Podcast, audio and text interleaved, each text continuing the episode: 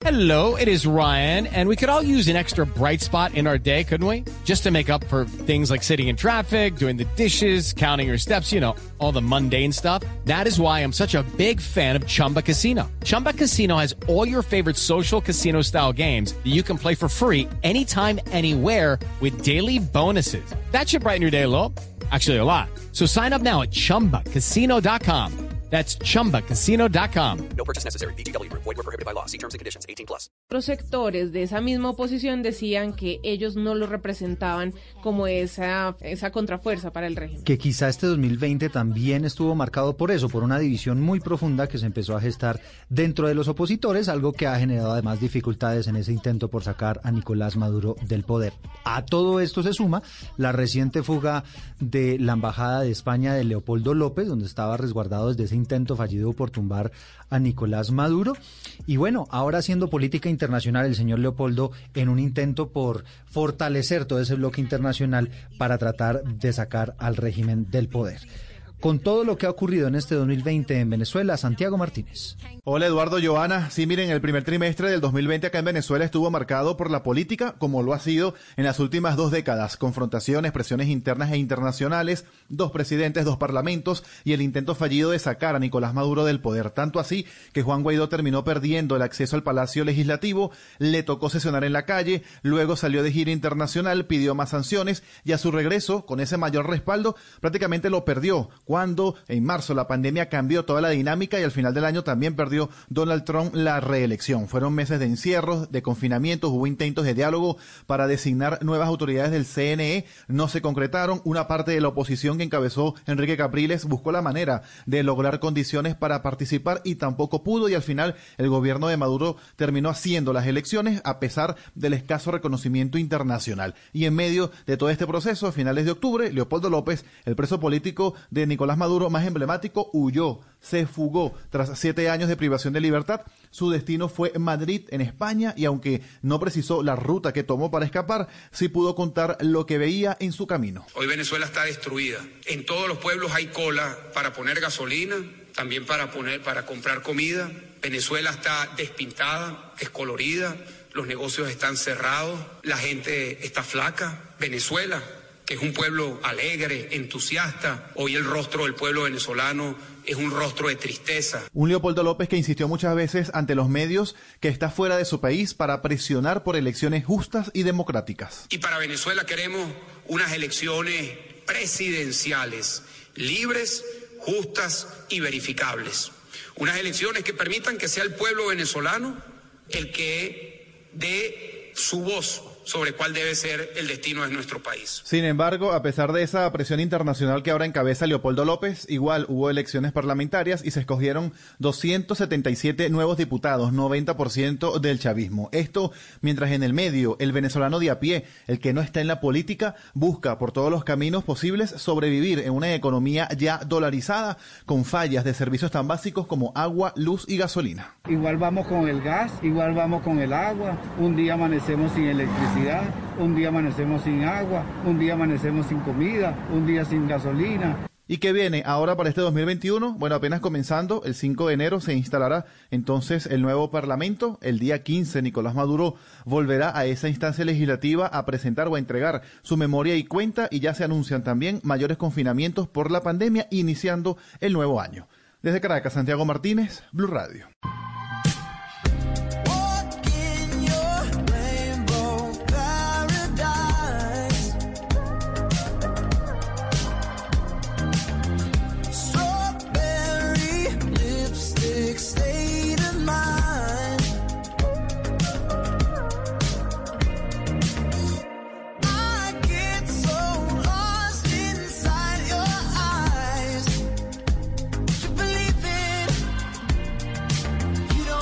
Bueno, nos vamos aproximando poco a poco al número uno de este ranking para saber cuáles van a ser las noticias más importantes de este 2020. Yo me imagino que ya los oyentes lo están sospechando, ¿no? ¿Para dónde vamos? Que Eduardo no sabe que es de esta canción tampoco. Ah, bueno, y esta canción tampoco la conozco, la estoy conociendo en este momento, en este especial. Se llama eh, Adore You y la hace Harry Styles.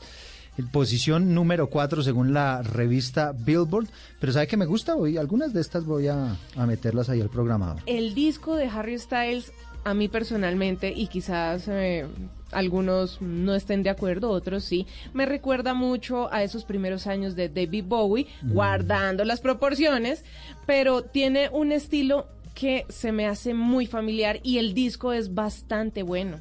El disco es súper Pero lo que usted dice es cierto, estamos volviendo como a esa tendencia a través de ese disco, ¿no? De, ese- de estos ritmos. Ese es el sonido que él, que él trae, eh, este ex integrante de una agrupación que fue muy famosa en su momento, One Direction, y que también como BTS era los ídolos de los jóvenes. Y bueno, se independizó, porque así, así suele ocurrir.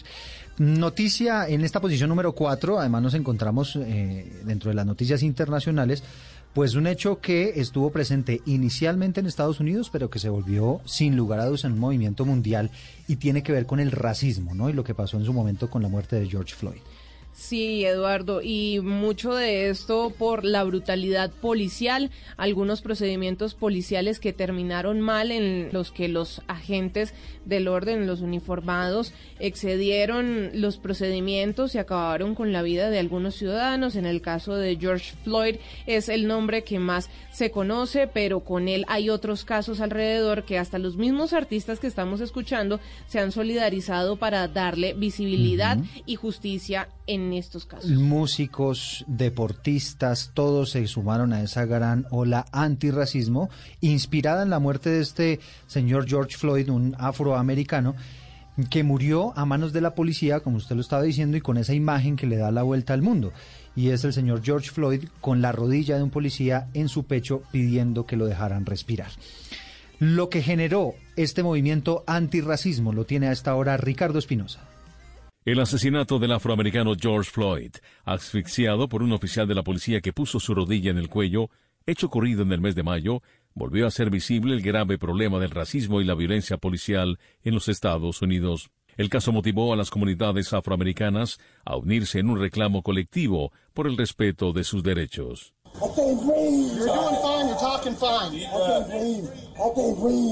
Un desgarrador grito de I can't breathe, no puedo respirar, abrió otro capítulo de la historia. Cuatro días después de que el video en el que se escuchaban las quejas de Floyd, clamando que no podía respirar, despertó la indignación de miles de internautas en Estados Unidos y en varias partes del mundo, por cuenta de las escenas de abuso policial que se evidenciaban en una calle de Minneapolis. You are racist. They are giving a speech about black lives is black. La injusta muerte del hombre de 46 años se convirtió en el nuevo símbolo de la batalla por los derechos de los miembros de las comunidades afro en los Estados Unidos, un país liderado por Donald Trump, un presidente que abonó un lenguaje divisorio y antiinmigrante que puso leña a estos reclamos, aunque en ocasiones se autocalificaba como una persona cero racista.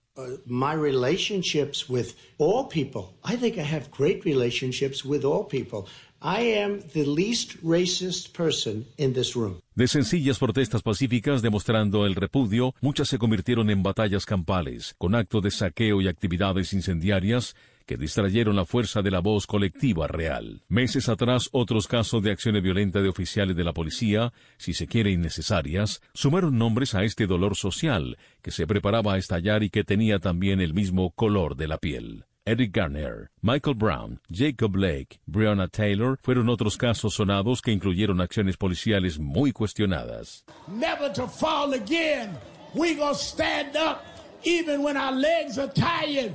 We gonna make this dream come true. Sin importar los protocolos de distanciamiento social y confinamientos debido a la pandemia del coronavirus, violando toques de queda, incluso con miles de arrestos, decenas de miles de personas coreaban No justice, no peace, sin justicia no hay paz, o la frase ya convertida en lema Black Lives Matter, la vida de los negros importa. Esta frase que incluso ha sido pintada en el piso en lugares estratégicos para recordar el abismo racial que aún es palpable. El deporte de élite se sumó al reclamo pidiendo atención al gobierno, el baloncesto, el béisbol, el fútbol, además de celebridades del cine y la música que elevaron sus voces pidiendo frenar esta violencia. A esto se sumó el derribo de estatuas y pedir el cambio de nombres a edificios e instituciones que daban a entender sinónimos de esclavitud.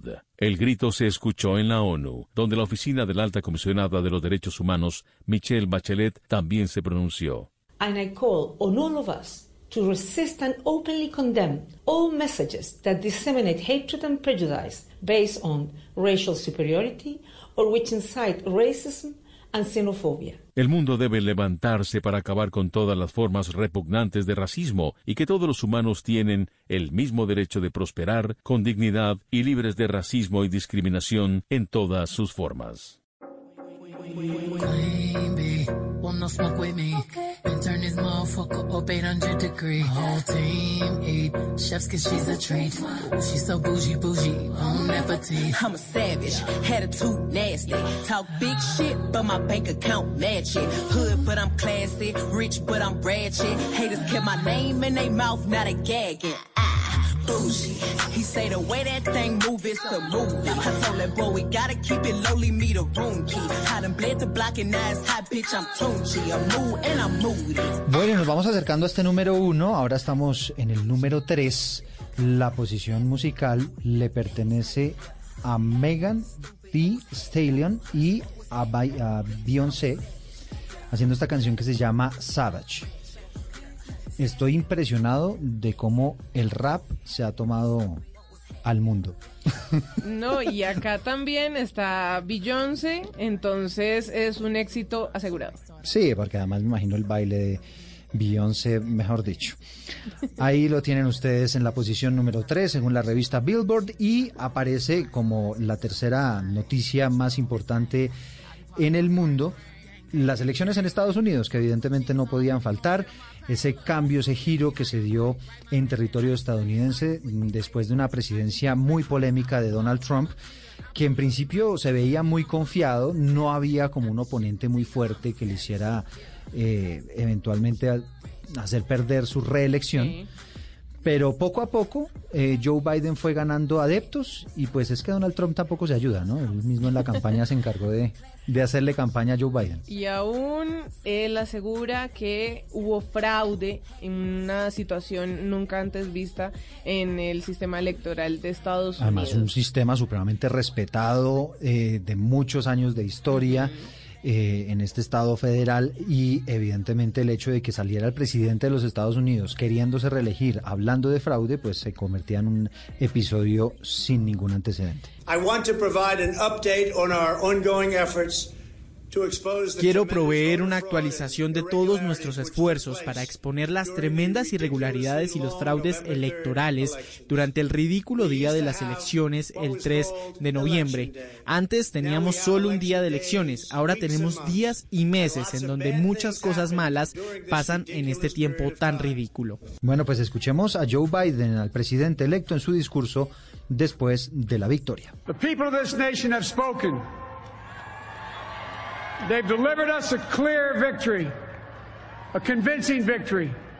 La gente de esta nación ha hablado. Nos entregaron una clara y convincente victoria, una victoria para nosotros, el pueblo. Ganamos con la mayor cantidad de votos emitidos en una candidatura presidencial en la historia de la nación, 74 millones. Eduardo, y es que en estas elecciones presidenciales de Estados Unidos también la novedad fue la elección de Kamala Harris como la primera vicepresidenta mujer y afroamericana en conquistar el segundo cargo más importante en la Unión Americana. Escuchemos cómo ella se comunicaba con Joe Biden el día que conocieron los resultados. We did it. We did it, Joe. You're to be the next president of the United States. Las elecciones fueron, eh, Joana, el 3 de noviembre. Y para que usted imagine, ¿no? Aquí es que en Colombia conocemos rápidamente quién es el ganador. Allá se demoraron hasta el 14 de diciembre mm, para que la autoridad, digamos, electoral lo dijera de manera oficial. Pero fíjese, Eduardo, que esos son los tiempos que ellos se trazan. O sea, ese es el tiempo, pues como decirlo, límite. O sea, es normal que Estados Unidos se tome su tiempo de contar los votos, ya que el sistema allá mm, lo que valida son los votos electorales y no el voto popular como lo hacemos en Latinoamérica. Entonces, son unos colegios que van por estados y cada estado tiene asignado cierto número de votos y esa votación votación de los colegios electorales es la que al final ratifica quién es el ganador y es lo oficial. En este caso vimos que con 306 votos electorales Joe Biden logra conquistar la Casa Blanca contra 232 que consiguió Donald Trump en esta pugna política, por decirlo de alguna manera. Y Donald Trump, pues en ese momento ya empieza a ceder. Hasta ese momento él no había querido reconocer el triunfo de Joe Biden, pero eh, le tocó. Ya evidentemente las cartas estaban jugadas, además una diferencia grandísima en cuanto a los votos electorales. Y pues dice que efectivamente va a hacer la transición a el gobierno demócrata. ¿Qué es ser mamá? Ser mamá es enseñar es ser el centro, el comienzo y el final de la familia. Es hacer cada momento especial. Es unir las generaciones y pasar el legado. Tal como hace mucho tiempo, ella te lo pasó a ti. Super Arepa. La harina para hacer arepas de las super mamás. Trabajamos pensando en usted. Este sábado en Casa Blue revisaremos cuáles son los sueños de los colombianos para el 2021 y les compartiremos los mejores tips para lograr esos propósitos que nos planteamos para este nuevo año. Además, les contaremos las tendencias de color con las que despedimos el 2020 y las que vienen ahora. Escúchanos en Casa Blue este sábado a las 10 de la mañana por Blue Radio. Casa Blue, este sábado a las 10 de la mañana por Blue Radio y bluradio.com. La nueva alternativa. Este sábado en Travesía Blue les tendremos un especial musical con canciones que nos invitan a recorrer el mundo. de la noche todavía no contesta. Conozcan las historias viajeras que hay detrás de grandes éxitos musicales que por sus letras o videos nos llevan a descubrir diferentes destinos. Ya lo saben, este sábado después de las 3 de la tarde, Travesía Blue. Y recuerda que viajar con responsabilidad también hace parte de la nueva alternativa. Travesía Blue por Blue Radio y bluradio.com. La nueva alternativa. Voces y sonidos de Colombia y el mundo en Blue Radio y bluradio.com.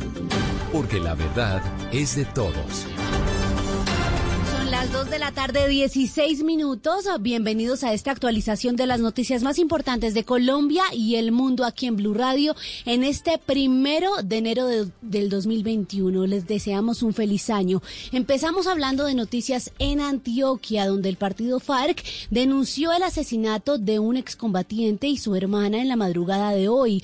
Los detalles de esta noticia en desarrollo los tiene Susana Paneso. Sobre las cuatro y media de la mañana de este primero de enero asesinaron en la vereda Travesías del municipio de Briceño, norte de Antioquia, a la excombatiente de las FARC Yolanda Zavala, de 22 años, y a su hermana Reina Zavala, de 17 años. Según comentó Dubán Jaramillo, el consejero de Derechos Humanos del partido FARC, un hombre armado abortó a las dos mujeres y les propició varios disparos con arma de fuego. Y un hombre se les acercó y les propinó varios disparos ellas murieron en el lugar y a las 9 de la mañana la comunidad fue quien llevó a los cadáveres a, la cabecera del municipio para que se les realizara el levantamiento. A Yolanda, la primera excombatiente asesinada en Antioquia y quien había realizado su proceso de reincorporación en el ETCR La Plancha de Anorí, no se le conocían amenazas. Susana, lamentable registrar estos hechos hoy primero de enero y estaremos atentos a la respuesta de las autoridades sobre este caso del presunto asesinato de un excombatiente. A las 12.17 minutos hablamos de noticias de Cali. En grave estado de salud permanece un niño de 5 años que resultó herido con arma de fuego dentro de su misma casa en el oriente de la capital del Valle.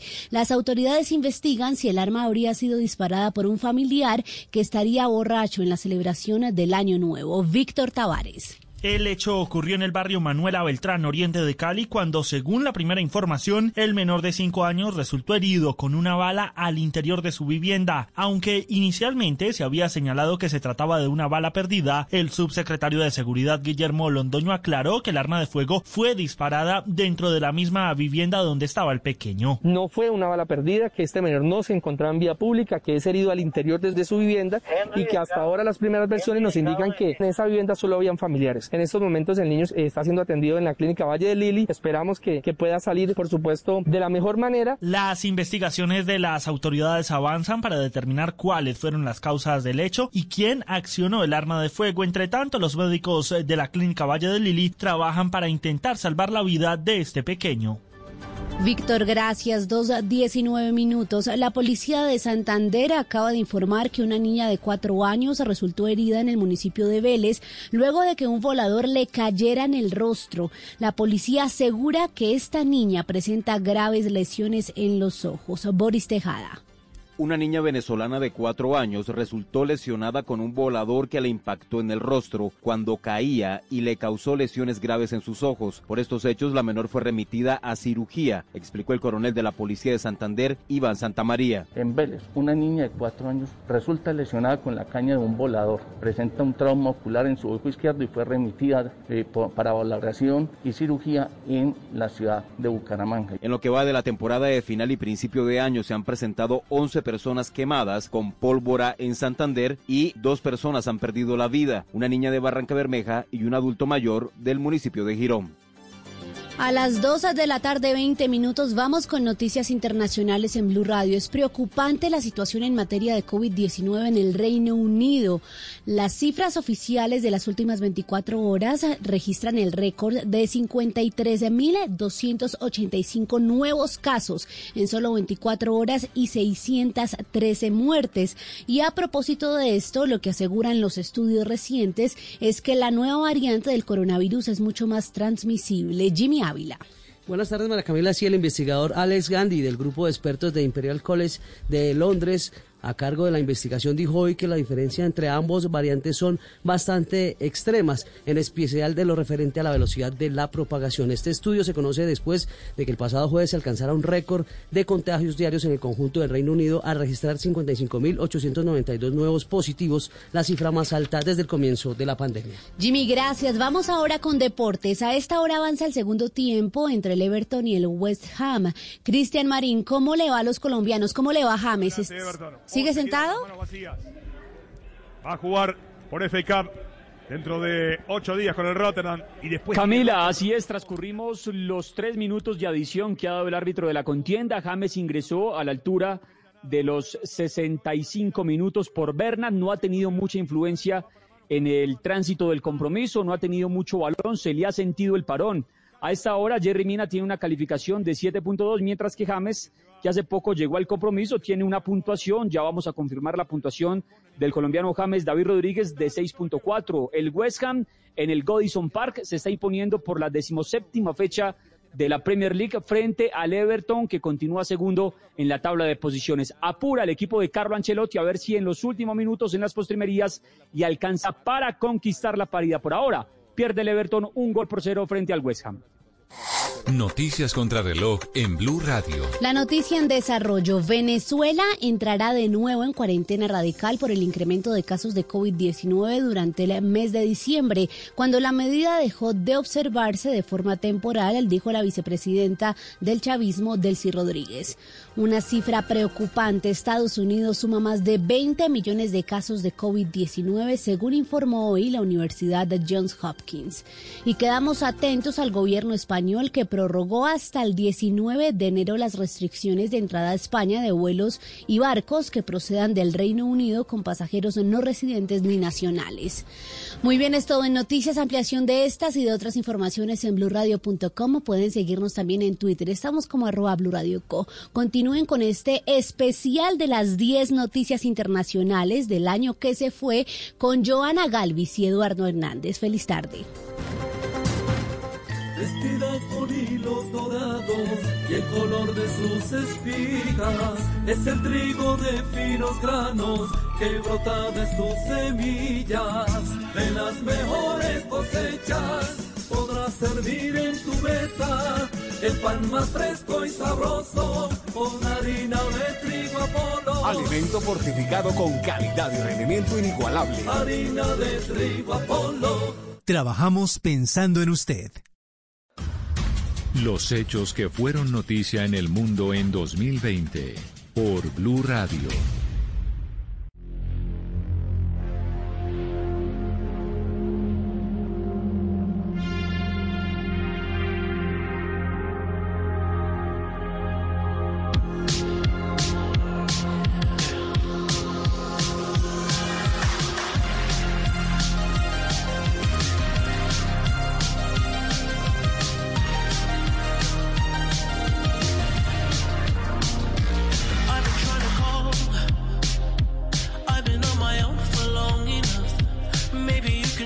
Posición número 2 en este conteo regresivo que estamos haciendo de las canciones más importantes a nivel mundial y también de las noticias internacionales más importantes. Y esta sí lo conozco, Joan. eh, ocurrió el milagro. sí, sí, sí. Ocurrió el milagro con The Weeknd, con esto que se llama Blinding Lights, una canción muy importante, sonó muchísimo. Esta sí alcanzó a sonar mucho en Colombia también. En el resumen que le llegó a muchos usuarios de Spotify, en mi caso esa fue la número uno. ¿Ah, sí? Eh, la número uno totalmente, pero esta versión, porque hay una versión que hace con Rosalía que a algunos pues les es eh, difícil de digerir. Mm, eh, cambia es- mucho. Cambia un poquito, pero es eh, una canción que también ha logrado intentar meterse en los listados. Y pues bueno, para los fanáticos de la Rosalía, pues también ahí tienen su dúo con The Weeknd. Bueno, y la noticia, la segunda noticia más importante del mundo, ya les vamos a explicar por qué no es la primera, pues es la aparición del COVID-19 y todo lo que implicó, los encierros, el cambio de vida total que significó para todo el planeta la llegada de este virus desde Wuhan. Le preparé este informe especial de cómo se expandió el COVID-19 por todo el planeta.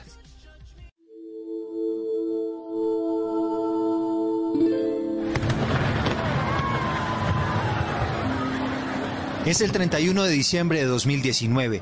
Estamos a horas de que se termine el año y China reporta los primeros casos de un extraño virus presente en dos pacientes que al parecer se contagiaron a principios de mes.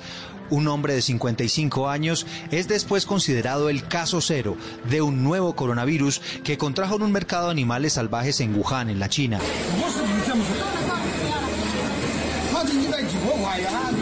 Nadie se imaginó que estaba inoculando uno de los virus más contagiosos y peligrosos que ha tenido la humanidad.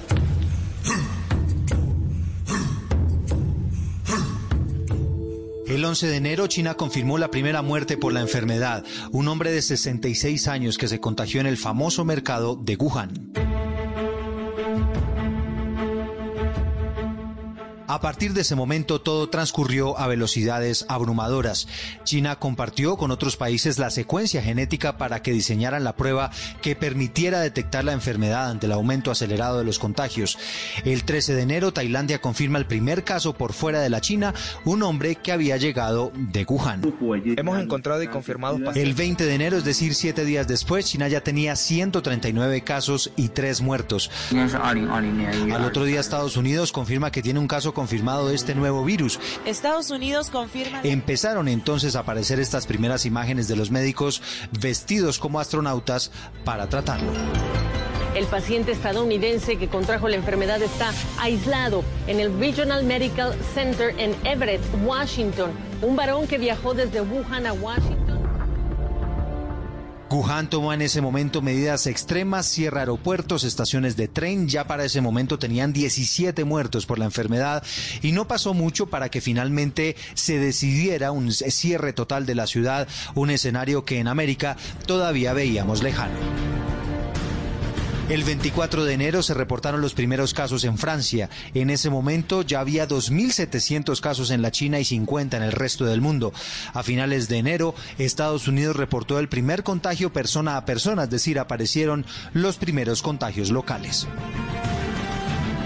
El 5 de febrero ya hay 500 muertos por el coronavirus. Los cruceros y los vuelos internacionales se convirtieron en focos de propagación de este virus que ese mismo mes la Organización Mundial de la Salud empezó a llamar COVID-19. La Organización Mundial de la Salud reafirmó el origen natural del nuevo coronavirus y señaló que las...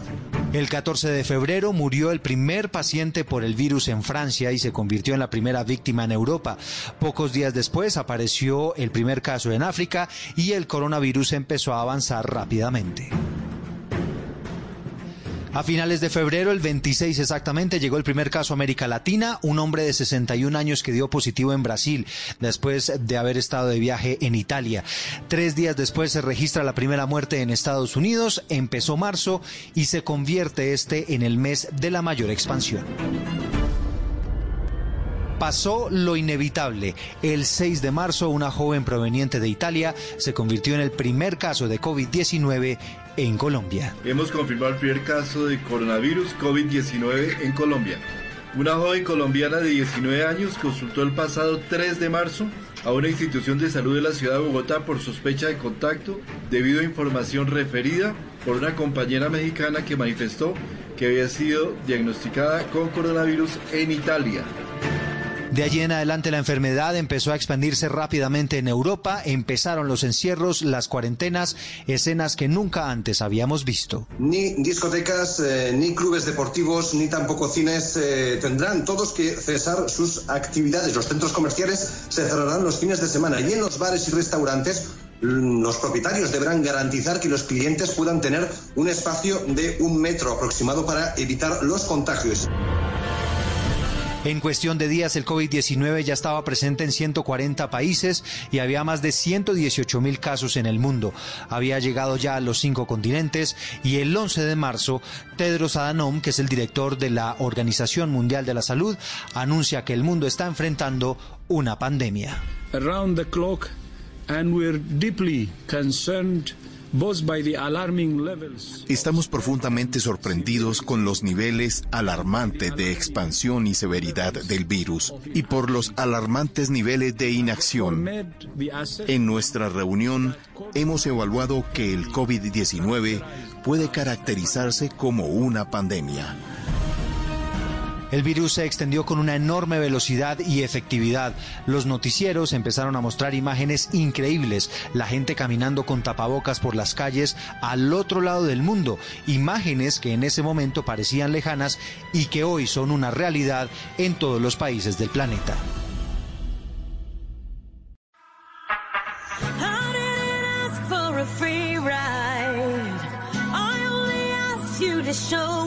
you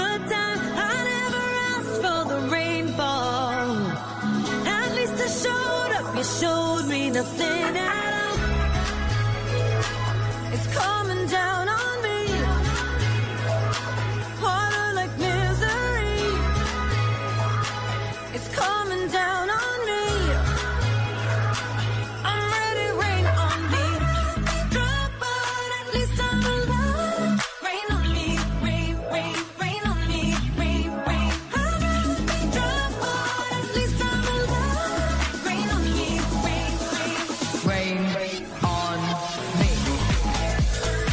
Bueno, llegamos a la posición número uno finalmente, la noticia más importante del planeta y también la canción más sonada de 2020.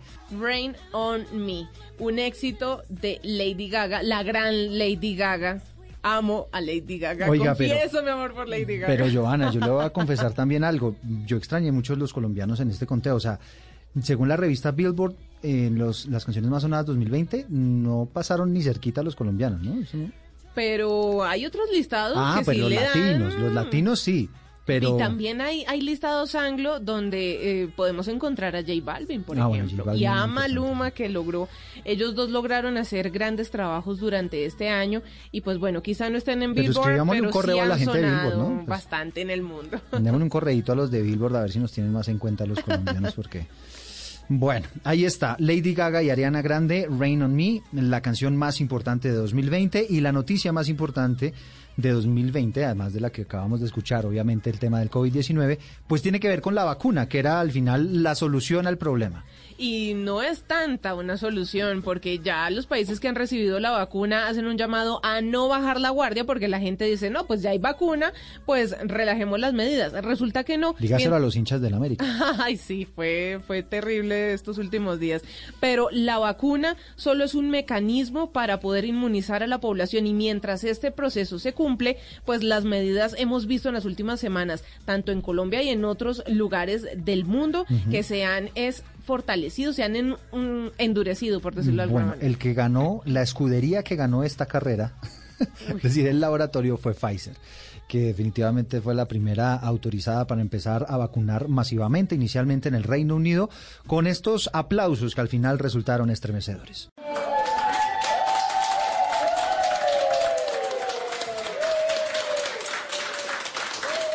Y es que estos aplausos fueron para Margaret Keenan, la mujer británica de 90 años que se convirtió, Eduardo, en la primera persona en el mundo en recibir la vacuna y hace pocos días ya recibió la segunda dosis. Escuchemos a Margaret. Esto ha sido fantástico, esto es de verdad sorprendente. La verdad no sé qué decir. ¿En serio soy la primera persona? Apareció también después la vacuna de AstraZeneca eh, y apareció la vacuna de Moderna, que también hace poco fue autorizada en los Estados Unidos para empezar su aplicación masiva allí en ese territorio. Y bueno, ahí poco a poco van llegando los corredores. Aparece también esa vacuna rusa Sputnik que, que se alió precisamente con AstraZeneca para aumentar la eh, eficiencia y eficacia de la vacuna. Y fue la Sputnik 5 la que apareció primero que todas. Pero nadie le dio pues la suficiente credibilidad al trabajo que estaban haciendo los rusos, pero esa vacuna ya está siendo aplicada en Argentina, también llegó a Venezuela. En este caso, en lo que usted mencionaba de la aparición de Moderna y esa aprobación para la aplicación de la fórmula que ellos desarrollaron, y aquí tengamos en cuenta que Moderna tiene algunas diferencias con Pfizer en el proceso de distribución, que es un poco menos complicado que la de Pfizer con el Es tema de la refrigeración. necesita estar a 80 grados bajo cero, entonces ahí ya se complica la cosa. Ella brinda como esas facilidades. Sí, porque no necesita tanta refrigeración. Escuchamos al doctor, al médico Carlos Álvarez, que es el director de estudios de COVID-19 de la Organización Mundial de la Salud para Colombia. Tenemos vacunas que tienen una eficacia demostrada eh, de 95% en el caso de una y 70% en la segunda y que adicionalmente esta, especialmente la primera, muestra que es igual de eficaz en todos los grupos de edad. Hace poco también empezó el proceso de vacunación en, eh, el- en la Unión Europea, empezó en España, eh, con algunas dificultades logísticas, evidentemente por lo que todo esto implica, pero comenzó y ya hubo autorización además de los centros de estudios más importantes, es- los equivalentes al INVIMA, ¿no? Aquí en Colombia, pero en Europa, Sí. en la FDA en los Estados Unidos, aprobando todas estas vacunas para la aplicación eh, masiva. Así que este año 2021 va a estar marcada precisamente por eso, pero hay una advertencia que está haciendo Tedros Adhanom, que es el director de la Organización Mundial de la Salud, un poco en concordancia con lo que usted nos estaba diciendo, Joana. Esta no va a ser la solución definitiva. Eh, de hecho, va, usted va a necesitar, por ejemplo, dos dosis. Y entre una dosis y otra dosis usted se tiene que cuidar. Y lo que dicen es que después de la segunda, igual cuídese también. Y hay que cuidarse y tengan en cuenta que si usted se aplica primero la de Pfizer, la segunda tiene que ser de Pfizer. Usted no puede mezclar una de Pfizer y una de Moderna, no. Tiene que ser las dos del mismo laboratorio. Exactamente. Escuchamos a Tedros Adhanom, al director de la Organización Mundial de la Salud. The light at the end of this long, La luz al final de este largo túnel oscuro se está volviendo más brillante. Ahora hay una esperanza real de que las vacunas en combinación con otras medidas de salud pública comprobadas puedan ayudar a poner fin a la pandemia. Y bueno, pues aquí tenemos entonces este conteo, sin lugar a dudas el COVID-19, la vacuna, todos estos temas son lo más importante de este 2020 que acaba de pasar, Joana, y pues que le ha dejado a muchos tragos amargos, pero yo también creo que de este 2020 hay que rescatar muchas enseñanzas, ¿no?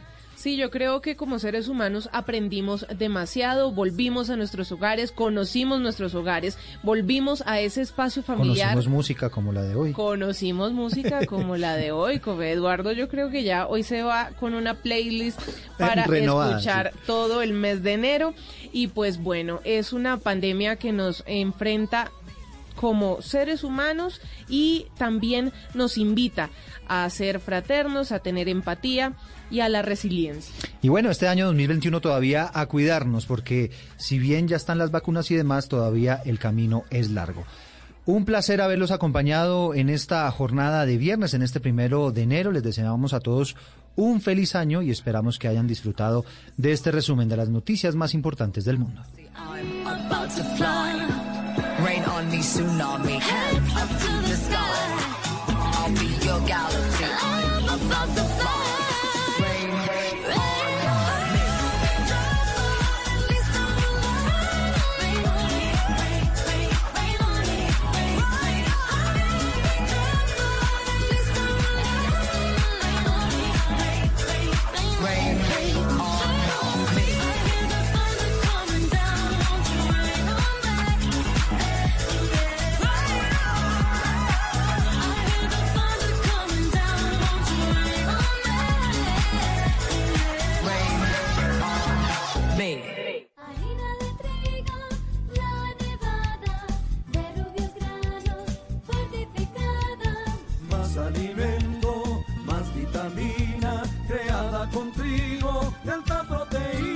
Alimento fortificado con vitaminas B1, B2, hierro, niacina y ácido fólico. Desde hace 40 años entregamos para Colombia la harina con los mejores estándares de calidad y rendimiento inigualables. Harina de trigo, la nevada. Trabajamos pensando en usted. Historias, trucos, opiniones, conocimientos, opciones, canciones, recuerdos, identidad, temas de los que quieres saber más, contenidos exclusivos, diseñados para que los lleves a todas partes cuantas veces quieras. Podcast Blue. Este fin de 2020 y comienzo de 2021 vamos a compartir los mejores podcasts que encontraremos en Podcast Blue, los temas y contenidos que encontraremos en bluradio.com de lunes a viernes desde las 2 de la tarde por Blue Radio y bluradio.com, la nueva alternativa.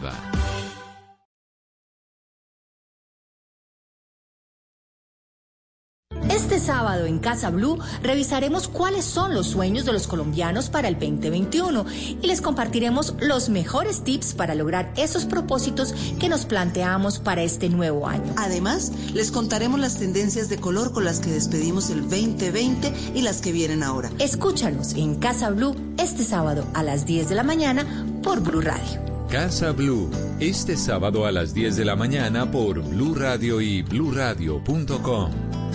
La nueva alternativa. Llega el 2021, un año que seguramente estará también lleno de incertidumbres y cambios. ¿Cómo planear el año? ¿Cuáles eh, pueden ser las estrategias para sacar adelante los propósitos personales? De eso estaremos hablando en Generaciones Blue. Generaciones Blue, este domingo a las 12 del día. Generaciones Blue por Blue Radio y bluradio.com. La nueva alternativa. Historias, trucos, opiniones, conocimientos, opciones, canciones, recuerdos, identidad, temas de los que quieres saber más, contenidos exclusivos, diseñados para que los lleves a todas partes cuantas veces quieras. Podcast Blue. Este fin de 2020 y comienzo de 2021 vamos a compartir los mejores podcasts que encontraremos en Podcast Blue, los temas y contenidos que encontraremos en bluradio.com de lunes a viernes desde las 2 de la tarde por Blue Radio y bluradio.com, la nueva alternativa.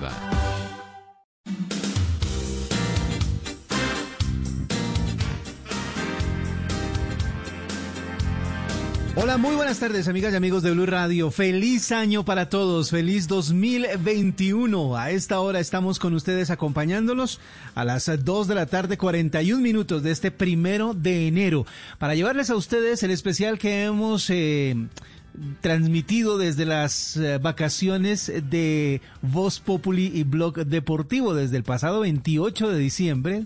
Estamos mostrándoles a ustedes lo que pueden encontrarse en la página de Blue Radio, en bluradio.com, los podcast Blue. Es un universo completo lleno de temas que a ustedes les pueden interesar. Si se les ocurre algún tema para escuchar un buen contenido, una buena entrevista, una buena conversación, una buena opinión, pues ahí están disponibles para la hora que ustedes quieran. Simplemente se conectan a través de bluradio.com o también se pueden conectar desde la aplicación de Blue Radio. Buscan Podcast Blue y le dan clic al tema que más les guste. Así que durante estos días vamos a seguir presentándoles estos podcasts para que, como para darles una probadita de lo que van a tener también en este 2021. Así que bienvenidos a esta tarde de podcast. A esta hora también nos acompañan eh, Juan Esteban Matallana y Otoniel, eh, Otoniel Zapata, que están en el máster también. Recibieron el año trabajando, así que eso quiere decir que nos va a ir muy bien en este 2021. Vamos a arrancar entonces con este mm, podcast que hace eh, Camila Zuluaga y el equipo de Mañanas Blue cuando Colombia está al aire. Ellos analizan temas de actualidad y también eh, hacen investigaciones muy interesantes acerca de diferentes noticias que han sucedido o que sucedieron ya en el año 2020. En La Intérprete, esta vez van a tener un tributo al astro del fútbol argentino, Diego Armando Maradona. Bienvenidos. Hola, yo soy Camila Zuluaga Y yo, Sebastián Nora. y esto es La Intérprete.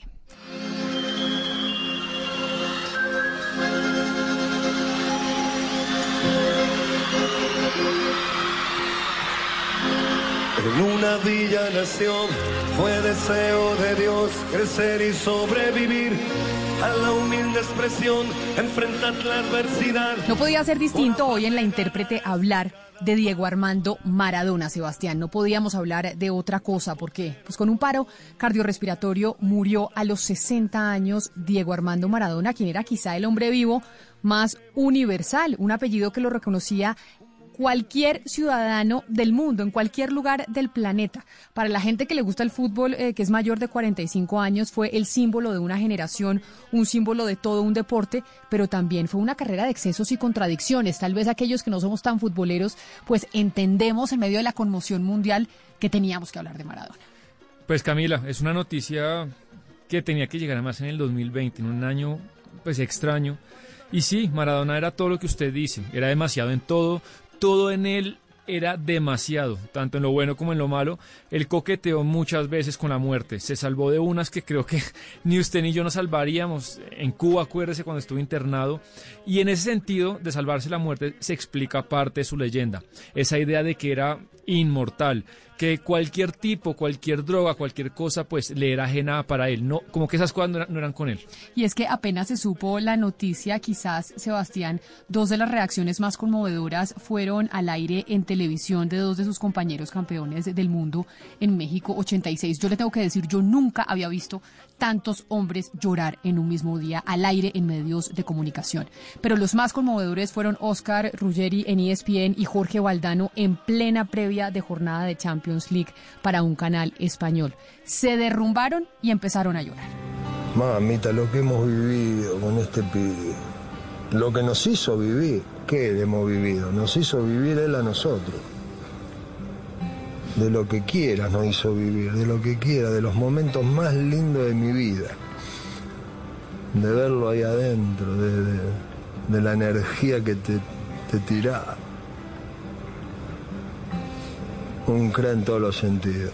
Mira, si hay en el mundo un tipo que llevaba la cinta como correspondía era este. Y lo digo porque yo fui capitán también, porque, porque los capitanes tenemos este pensamiento de que este era distinto a todos los demás capitanes. Este, porque encima era el mejor de todos. El mejor de todos. Bueno, eh, muchos de los recuerdos que cuando los rememoraba me producían una sonrisa. Aquello que hasta hoy me provocaba una sonrisa, ahora me produce tristeza. Creo que no hay sitio mejor para despedir a Diego que este, que un estadio de, de fútbol. Solo por lo que hizo en esos 100 metros por 70, yo creo que la vida le valió la pena. Y todo lo que hizo en ese 100 metros por 70 le valió la pena a mucha gente que lo admiró, que lo idolatró y que hoy lo está despidiendo como algo más que un futbolista, como un prócer. Hasta la pelota lo va a llorar seguramente hoy. Sí, Camila, eh, pues fue increíble porque un periodista yo creo que trata de mantener la compostura, pero, pero no lo lograron. Y ellos dos fueron muy cercanos.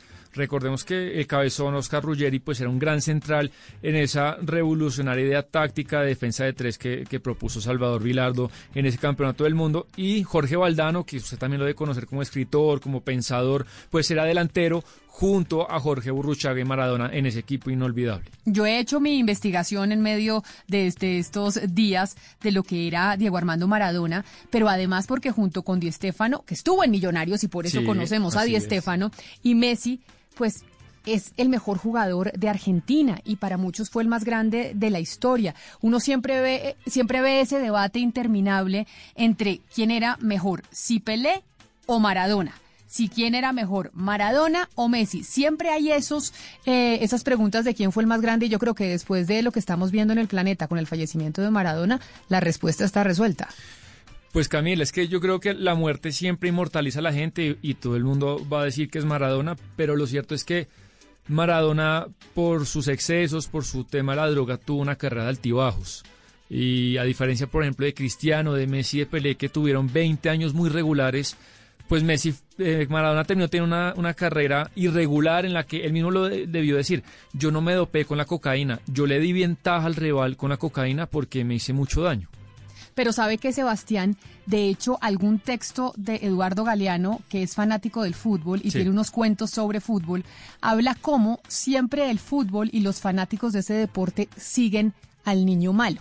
Y Maradona era ese niño malo. Por esa razón, por ejemplo, Kaká nunca generó ese espíritu y ese Es verdad, fervor sí. detrás de, de Kaká, que era un gran jugador, pero como era el niño bueno, pues nadie, a nadie le, le parecía fantástico. Lo mismo pasa en Colombia con James Rodríguez y por ejemplo vemos que Cuadrado podría llegar a ser mucho mejor jugador que James y James es el que despierta a los titulares de prensa porque es el chico malo, que fue lo que le pasó a Maradona. Nunca lo había pensado así, pero y también la gente que dice que Maradona representa al argentino promedio, eh, vulgue- vulgar para hablar, con groserías, eh, que le gusta el fútbol, entonces eh, dicen que por eso el argentino le gusta más Maradona que Messi, porque se aproxima mucho más a su cotidianidad. un muchacho de barrio, precisamente de los sectores populares, que logró ser un ícono mundial. Tuvo una carrera increíble, mire, yo le tengo la averiguación, Sebastián. Jugó en seis clubes eh, durante toda su carrera.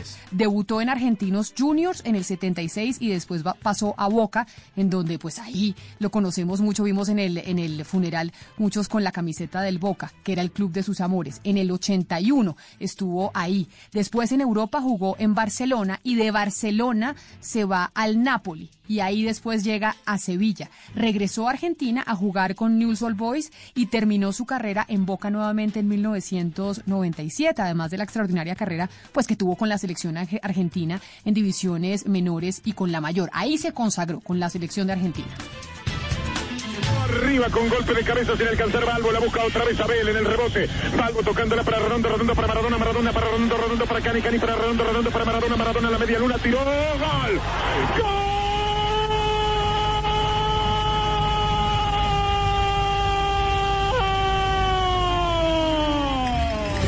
Ese es un buen resumen, Camila, de la carrera de, de Maradona. Y es que fue con la albiceleste donde realmente justificó ese título de héroe o de prócer.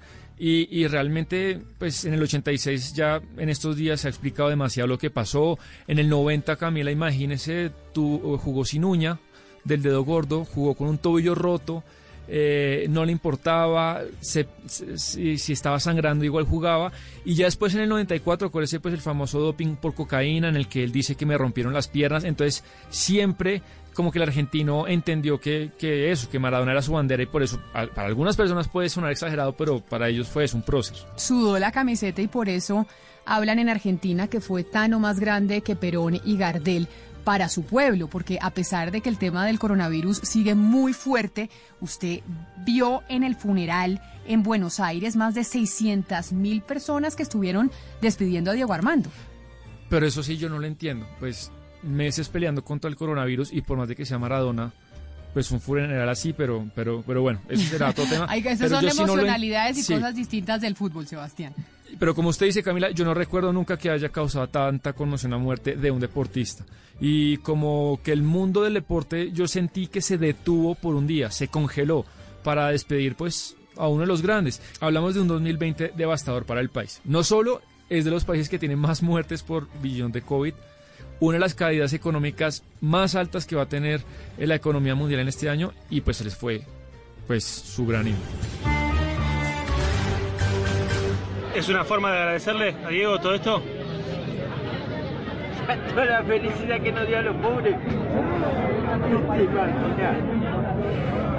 Viví bajo techo, que te subía todo, y el hijo de puta jugaba y le rompía el culo a quien quiera. ¿Eh? A veces ni para comer tenía. Y el chabón por la tele vos lo veías que te hacía feliz. Y es que, mire, las reacciones de presentadores y periodistas de, de televisión y de radio que al aire no pudieron mantener la compostura y la formalidad del aire y lloraron como niños. Qué pena que yo le repita y le repita, pero es que a mí esto me tiene sorprendida porque yo no dimensionaba lo que era Maradona al ver a los periodistas llorando al aire. Escuche. pero es como exactamente como si se muriera el fútbol. Murió el fútbol. Es así, Horacito, era así.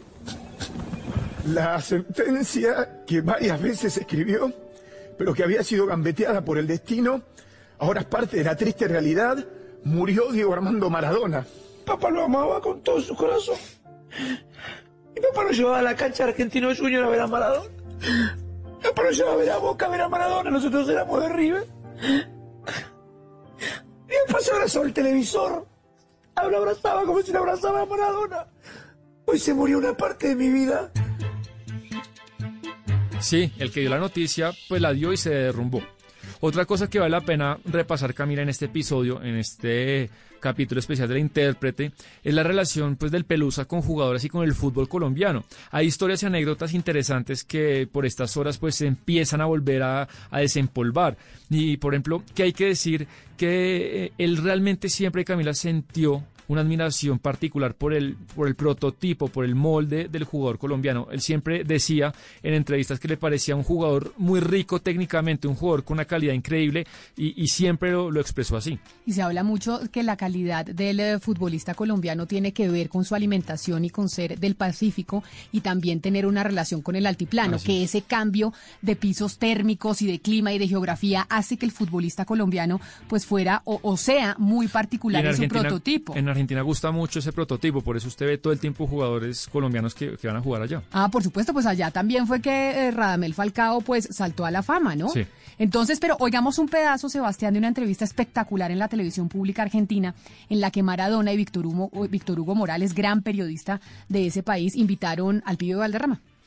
Qué placer, qué placer tener a- al pibe eh, con nosotros, eh, viviendo y disfrutando de una Colombia donde él tiene mucha culpa de que hoy los jugadores colombianos eh, jueguen de la manera que juegan.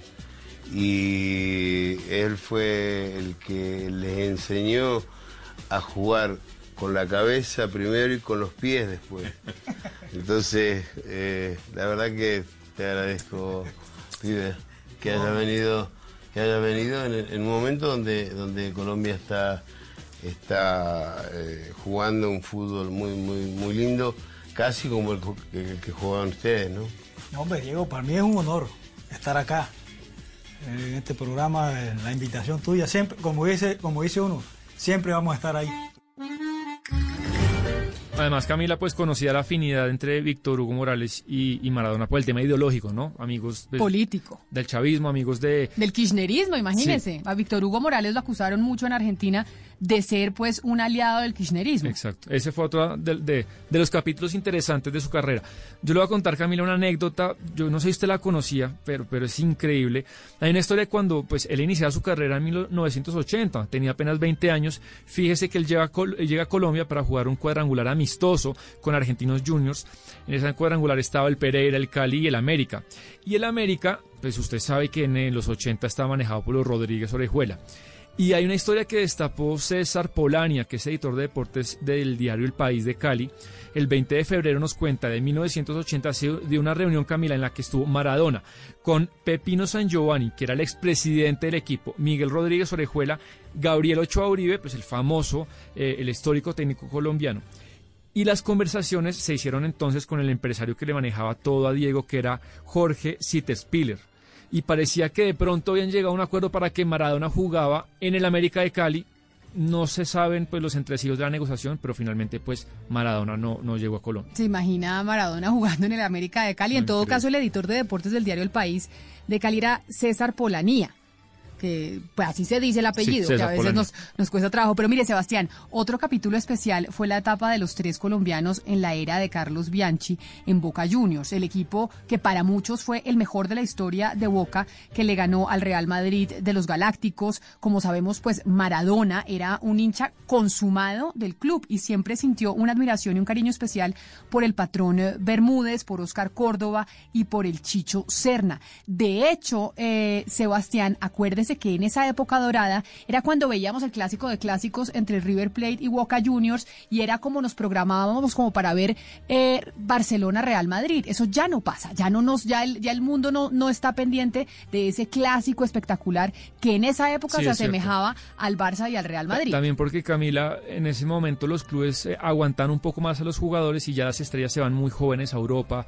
Ya vendía Boca y River no tienen la plata para, para mantener a Oscar Córdoba. Ya vendía el Oscar Córdoba de hoy está jugando en Europa. Y era lógico que Maradona fuera hincha del Boca porque también en Argentina ha habido esa rivalidad entre Boca y River Plate, donde Boca es eh, el equipo de la, bar- de la barriada, Del de los sectores Sí, populares y River, y River Plate de la élite. Pero mire, así reaccionó Oscar Córdoba minutos después de conocer eh, la muerte de Diego Armando.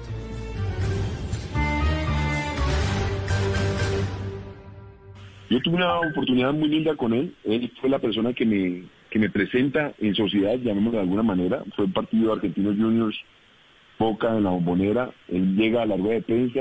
Estaba yo ahí para la presentación oficial como jugador de Boca. Cuando él me ve, yo llego con un gabán negro, grandote, con hombreras, con unas botas texanas, me veía como de dos metros. Y él, junto al Vasco él y ju- junto al Vasco Arruarenas llegan, me miran y dicen, nos salvamos. Cuando me quité las botas y me quité el gabán para pesarme, dijeron, nos jodimos. O sea, era una persona muy especial porque me recibió bien, me recibió muy bien, fui como bien apadrinado por él. Tan es así que Mónica cumplió años, Mónica, mi esposa, cumplió años en estos días. Y parte de esa amistad fue conocer a Claudia, su, su ex mujer. It's time for today's Lucky Land horoscope with Victoria Cash.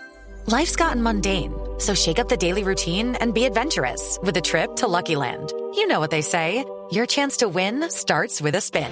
So go to LuckyLandSlots.com to play over 100 social casino-style games for free for your chance to redeem some serious prizes. Get lucky today at LuckyLandSlots.com. Available to players in the U.S., excluding Washington and Michigan. No purchase necessary. VGW Group, void were prohibited by law. 18 plus terms and conditions apply. y todavía tienen una amistad muy bonita.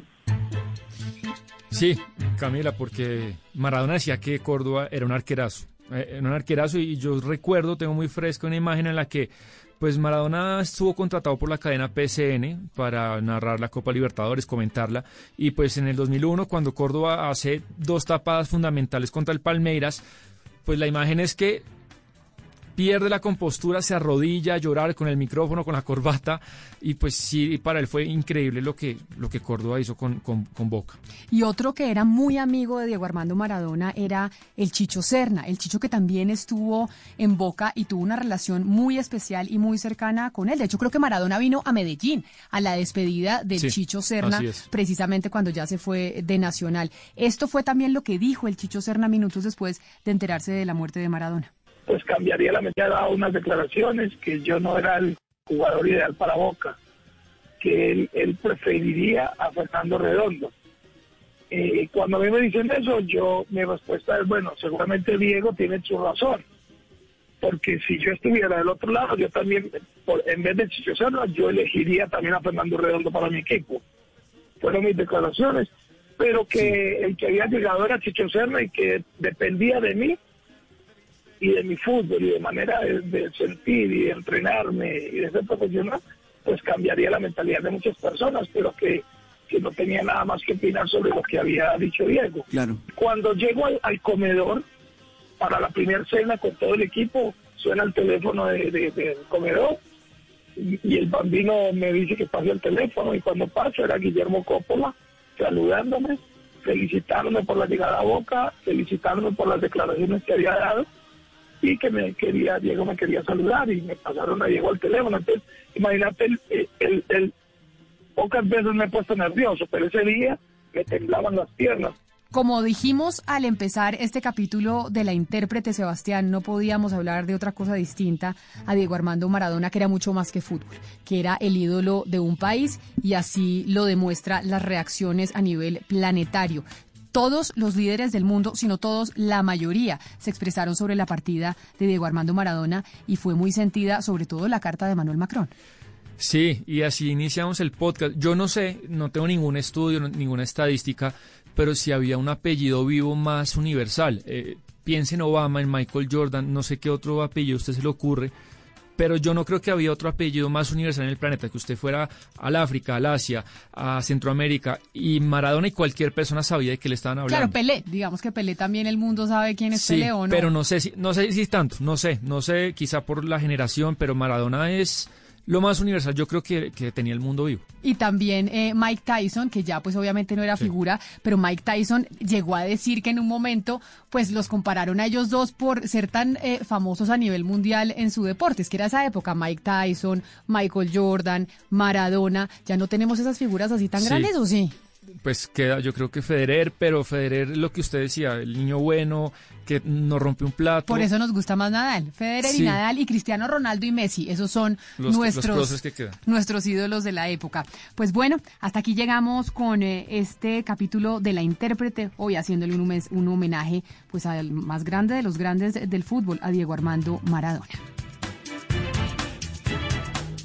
Hoy la intérprete se hizo posible gracias a los textos de Sebastián Nora, a la corrección de estilo de Diana Mejía, a la producción eh, periodística de Jennifer Castiblanco y David Ferro y como siempre a la producción musical de Gonzalo Lázaro. Y si les gustó este capítulo, por favor compártanlo con sus amigos. Se pueden inscribir al podcast de la intérprete en sus plataformas favoritas y nos vemos, nos escuchamos la próxima semana. Todas las semanas tenemos un eh, podcast de este.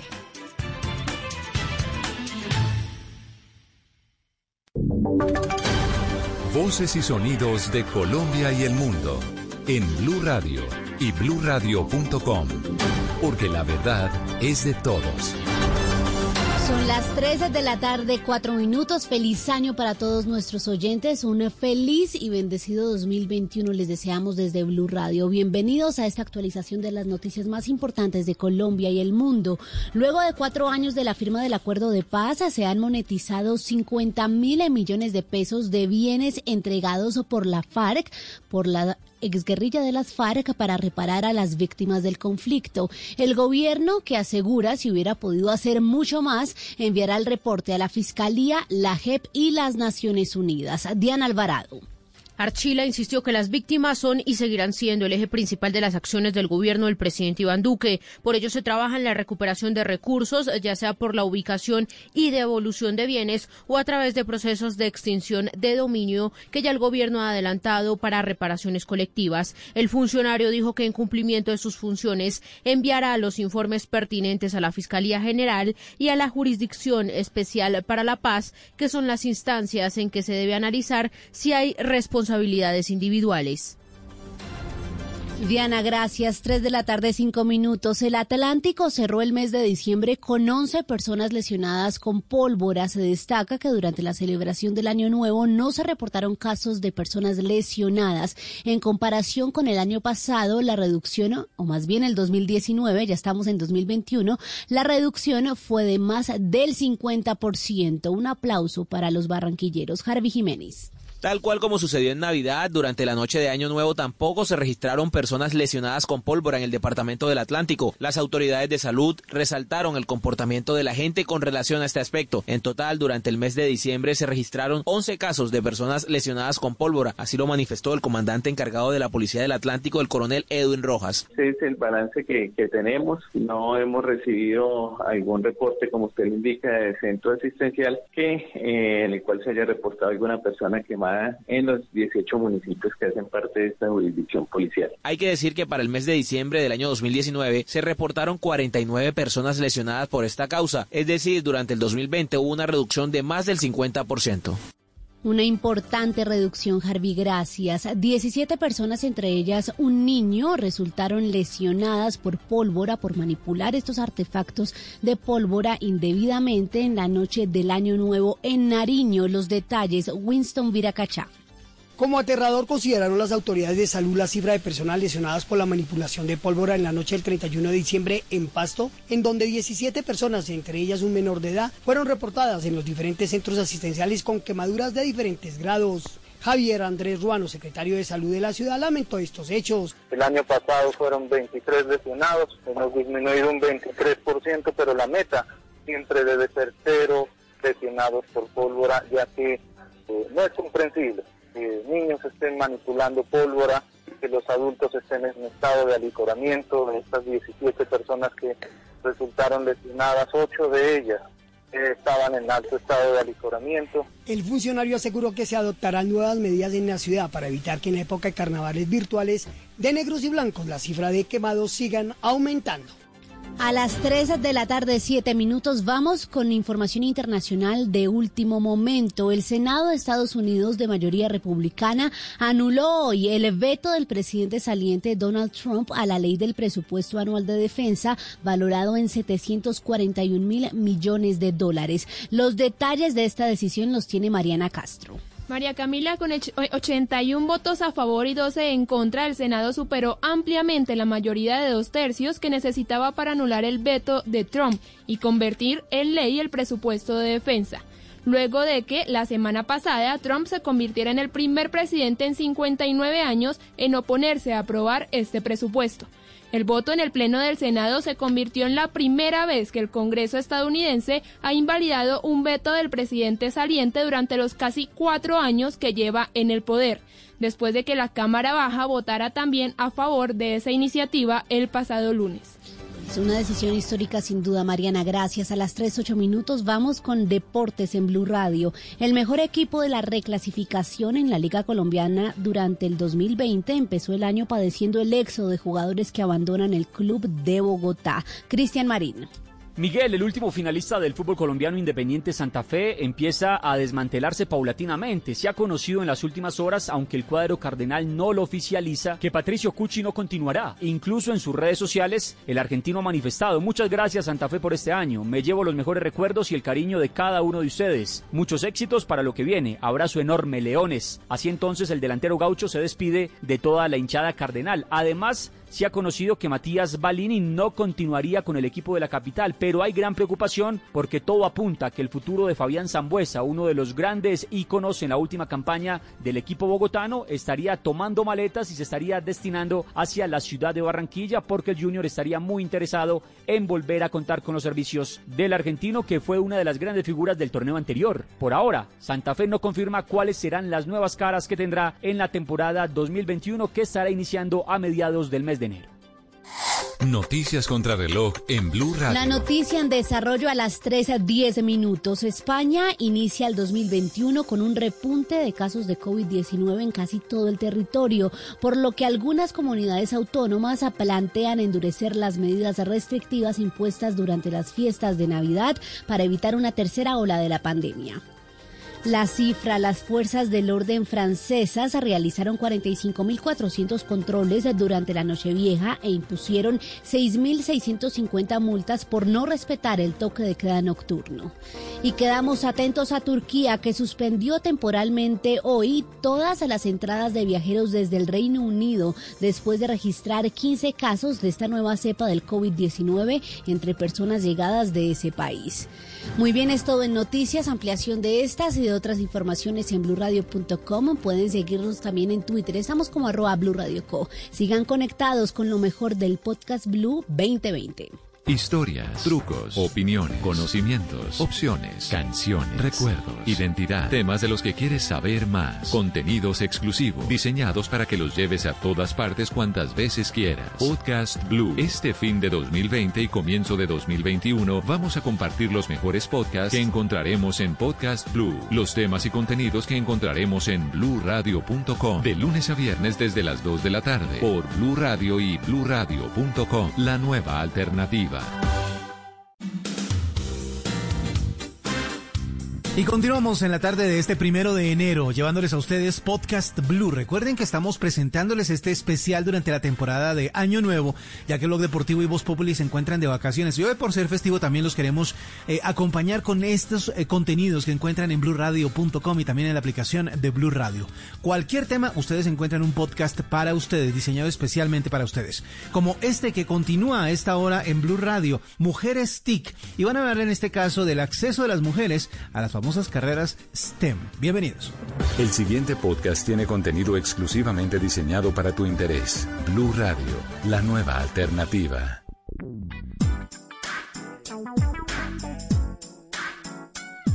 Las mujeres y sus historias de innovación y liderazgo al servicio de la inspiración y la evolución en todas las áreas del conocimiento, con empoderamiento femenino. Bienvenidos a la primera temporada del podcast Mujeres TIC. Hola, yo soy Ana Lucía Lenis, soy la encargada de Asuntos Gubernamentales y Políticas Públicas de Google para los países de habla hispana en Latinoamérica. Y hoy quiero hablarles en este episodio que voy a dirigir de la primera temporada de Mujeres TIC sobre el acceso de las mujeres colombianas a las carreras STEM. Y creo que todos me van a preguntar, ¿qué es eso? ¿Qué son las carreras STEM, STEAM, como les quieran decir? Es un acrónimo anglosajón para hacer referencia a los estudios en ciencia, tecnología, ingeniería y matemáticas. Básicamente estamos hablando de la gran brecha que existe en todo el mundo y particularmente en el caso de Colombia para que las mujeres accedan a este tipo de estudios, este tipo de carreras. ¿Por qué es importante que las mujeres estudien las carreras STEAM? Porque precisamente estos perfiles en las ciencias, en la ingeniería, en las matemáticas, son los que están generando una alta demanda de todos los sectores, de todas las empresas, cualquier actividad dentro de esta era digital. Así que si las mujeres no nos preparamos en este tipo de carreras y no nos formamos, pues vamos a quedar rezagadas para el desarrollo de este tipo de negocios y de oportunidades a futuro. Para eso quiero invitar a una experta que además de ser una persona muy preparada en estos temas, es una gran amiga. Estamos aquí con Olga Paz. Olga es comunicadora social y periodista de la Universidad del Valle, así que hoy tenemos dos caleñas en este podcast. Olga tiene estudios adicionales en administración de empresas, es especialista en comunicación y cultura de la Universidad del Valle, tiene una maestría en comunicación y sociedad de la Facultad Latinoamericana de Ciencias Sociales, la FLAXO, y adicionalmente ha trabajado muchísimo como investigadora, autora de muchísimos artículos sobre el rol de las TIC en procesos de desarrollo, de apropiación de social y de género. Y desde el 2003, Olga está vinculada a una organización muy interesante que se llama Colnodo, que ya nos contará un poquito, como directora administrativa y de proyectos. Y dentro de todo ese trabajo que desarrolla Olga en Colnodo, ella gestiona muchísimos proyectos de uso social de las TIC ella trabaja muy de cerca en los temas de apropiación de la tecnología, de fortalecimiento de competencias TIC y tiene una gran experiencia trabajando con poblaciones como mujeres, personas indígenas, afrodescendientes, campesinos, personas con discapacidad. Adicionalmente, Olga trabaja desde hace mucho tiempo en el programa Derechos de las Mujeres de la Asociación para el Progreso de las Comunicaciones. Así que Además de toda esta experiencia local, ella hace parte de una red muy interesante en Latinoamérica donde se discute este tipo de temas y se buscan soluciones. Entonces, bueno, Olga, bienvenida, estamos muy contentos de tenerte aquí desde las Mujeres TIC y adicionalmente quiero que comencemos contando muy corto qué es lo que hace Colnodo, qué es lo que haces tú en Colnodo. Bien, muchísimas gracias Ana Lucía por la invitación, súper contenta de estar en este espacio y de compartir un poco sobre nuestra experiencia. Bueno, desde Colnodo somos una ONG que promovemos el uso y apropiación de tecnologías de comunicación e información en procesos de desarrollo. Trabajamos en diferentes iniciativas tratando de que las personas en toda su diversidad puedan aprovechar el potencial de la tecnología para hacer cambios positivos en sus vidas, para mejorar su calidad de vida, para lograr oportunidades educativas, laborales, sociales, económicas, etc. Trabajamos a través de diferentes iniciativas de formación presencial, eh, de formación virtual, de acompañamiento, a organizaciones, a redes, a colectivos y colectivas. Hemos trabajado pues a lo largo de estos 25 años, ya el año pasado completamos 25 años de existencia. Hemos tenido la oportunidad de trabajar con muchísimas poblaciones como mujeres, personas con discapacidad, personas mayores. Es muy importante mencionar que trabajamos con enfoque de género porque sí, desde el inicio, digamos, de la aparición de Internet, se notaba un rezago y una brecha en las posibilidades de acceso, uso y apropiación de las mujeres en la tecnología. Por eso siempre hemos desarrollado iniciativas que favorezcan la participación de las mujeres en este mundo tecnológico, especialmente iniciativas de formación, eh, en diferentes herramientas tecnológicas y en diferentes niveles. Entonces es importante mencionarlo porque sí, definitivamente, si en el ecosistema digital hay tantas oportunidades para las personas en general, pues las mujeres tenemos que estar allí y hacer parte pues de toda la cadena de valor del ecosistema digital. Desarrollamos diversas iniciativas también en temas de seguridad digital, en temas de acceso, trabajamos mucho tiempo con los telecentros comunitarios, implementando centros de acceso público a TIC, Recientemente estamos implementando redes comunitarias, especialmente pues en zonas rurales alejadas. Y bueno, tenemos diversas iniciativas para que las personas puedan aprovechar todo el potencial de la tecnología. Bueno, excelente. Como ven, tenemos una experta en el tema Y quiero comenzar hablando del acceso de las mujeres a las carreras STEM, no solamente en Colombia, sino a nivel global. En un reporte que hizo la UNESCO hace algunos años, me pareció muy interesante algunas cifras y algunos datos que creo que pueden darnos un poco de contexto de, de esa brecha de la que estamos hablando. A mí me llamó mucho la atención que hasta la fecha solo 17 mujeres han ganado el Premio Nobel de Física, de Química o Medicina desde que Marie Curie lo obtuvo en 1903 y esto lo tenemos que comparar con el número de hombres que han ganado ese tipo de premios Nobel hasta la fecha, que son 572 hombres. Tenemos una diferencia de solo 17 mujeres premio Nobel en estas carreras, en este tipo de formación versus 572. Adicionalmente, en la enseñanza superior, solamente el 35% de los estudiantes matriculados en estas carreras son mujeres. Y hoy en día, solo el 28% de los investigadores del mundo son mujeres. Hay muy pocas mujeres todavía trabajando en los estudios de las ciencias, trabajando en los laboratorios. Definitivamente hay muchos estereotipos de género, prejuicios que comprometen la calidad de la experiencia del aprendizaje de las alumnas y que limitan sus opciones educativas. Esto es una tendencia global y que obviamente luego veremos reflejada en Colombia, iremos más, más adelante. También acompañado a esto, a muchas mujeres ni siquiera piensan estudiar una carrera vinculada a las ciencias o a las tecnologías, pero adicionalmente muchas de ellas que sí comienzan a estudiar tienen que abandonar en muchos, por muchas circunstancias sus estudios en la enseñanza superior o incluso durante su etapa de transición al mundo laboral. Así que muchas mujeres por múltiples circunstancias, a pesar de estar interesadas, también tienen este tema de una alta, alta deserción. Y obviamente vemos una situación, eh, o este reporte señala una situación desventajosa de las niñas en el ámbito de las ciencias como resultado de múltiples factores que están vinculados con los procesos de socialización, de aprendizaje, de cómo se definen las normas sociales, culturales y de género desde que somos muy pequeños. Realmente a las niñas se les educa a menudo en la creencia de que estos temas relativos a la ciencia, a la tecnología, todo lo que está relacionado a las matemáticas son temas masculinos y que la capacidad de las mujeres en ese ámbito hay mitos de que es que no somos tan buenas para los números, es, que mejor nos, nos va tomando la clase de costura o la, la clase de danza. Y obviamente pues eh, aquí el sistema educativo y el papel de las familias y el rol de las familias es muy importante. Yo quiero preguntarte a ti, Olga, que llevas muchos años trabajando en este tema de jóvenes que están interesados en aprender nuevas habilidades digitales, en volverse programadores, desarrolladores de software, expertos en marketing digital. Desde esa experiencia de tantos años, además así desarrollando proyectos en todo el país, porque aunque Olga esté en Bogotá, créanme que se la pasa recorriendo todo el territorio. ¿Cuáles crees que son las principales conclusiones sobre la falta de la motivación de mujeres desde que son niñas para estudiar este tipo de carreras en tu experiencia? Vale, muchas gracias por esa pregunta. Hay varias razones. Yo creería que la falta de interés, digamos, está mediada por varias circunstancias. Una de ellas es el mandato familiar. Digamos, hay muchos estereotipos de género que están desde nuestra casa y a las niñas nos educan bajo determinados roles y estereotipos y a los hombres para determinados, para ejercer determinados roles. Entonces, eso por un lado, por otro lado también la falta de referentes femeninos, por ejemplo, tú mencionabas que ha pasado, por ejemplo, solamente 17 mujeres nobles. Esto tiene que ver también con un desconocimiento histórico del rol de las mujeres no solo en el desarrollo tecnológico, sino en el desarrollo social, en la política, en la ciencia, en, todo, digamos, en todos los ámbitos.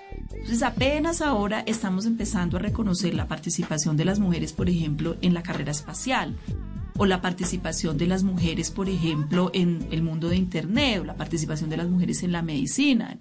Entonces digamos que apenas ahora se viene a reconocer eso, entonces las mujeres crecimos sin referentes femeninos y pensábamos entonces que el mundo había sido creado solo por los hombres. Y digamos que las mujeres hemos tenido una participación histórica muy relevante, pero invisibilizada. Entonces, eso por un lado, la falta de referentes en todas las áreas, como lo mencionaba. Por otro lado, también la educación. Entonces, en la escuela se nos educa para que las niñas eh, cumplan determinados roles, practiquen diferentes deportes, los niños estos roles, estos juegos, estos deportes desde el juego, desde la manera como experimentamos el juego cuando somos niños, a las niñas no se nos deja casi experimentar. Si tú vas, por ejemplo, a un almacén de juguetes, tú ves que hay juguetes para niños y juguetes para niñas y están demarcados. Los juguetes de las niñas son juguetes muy orientados al rol del cuidado. Entonces el muñequito, la cocina, la plancha, y los juguetes de los niños son súper interesantes. Totalmente. Son legos, son eh, cosas para desbaratar, para armar. Microscopios, eh, microscopios, son unas cosas súper interesantes. Y uno dice, increíble, claro. No quiere comprarle a los hijos unos juguetes, pues, como que conserven o que estén de acuerdo con ese estereotipo, pero así es el mercado también. Entonces desde niños estamos sujetos a ese tipo de roles. Entonces, ¿qué pasa? Que a los niños, por ejemplo, desde el juego se les impulsa a que experimenten, a que creen, a que investiguen, a que se equivoquen, a que armen, desarmen, desbaraten, etcétera y a las niñas a que cumplamos las labores del cuidado con las muñecas, las planchas, las ollas, las tacitas de té, etcétera. Y esas cosas que parecen tan ingenuas realmente nos afectan o nos impactan a lo largo de la vida. Como decía, también está el mandato familiar. Entonces el mandato familiar dice que nosotras las mujeres debemos estudiar unas carreras relacionadas también con las actividades del cuidado y los hombres pueden desarrollarse, deberían desarrollarse en otras áreas. Y eso al final cuando entramos a la universidad, todas esas cuestiones que estoy mencionando son súper inconscientes.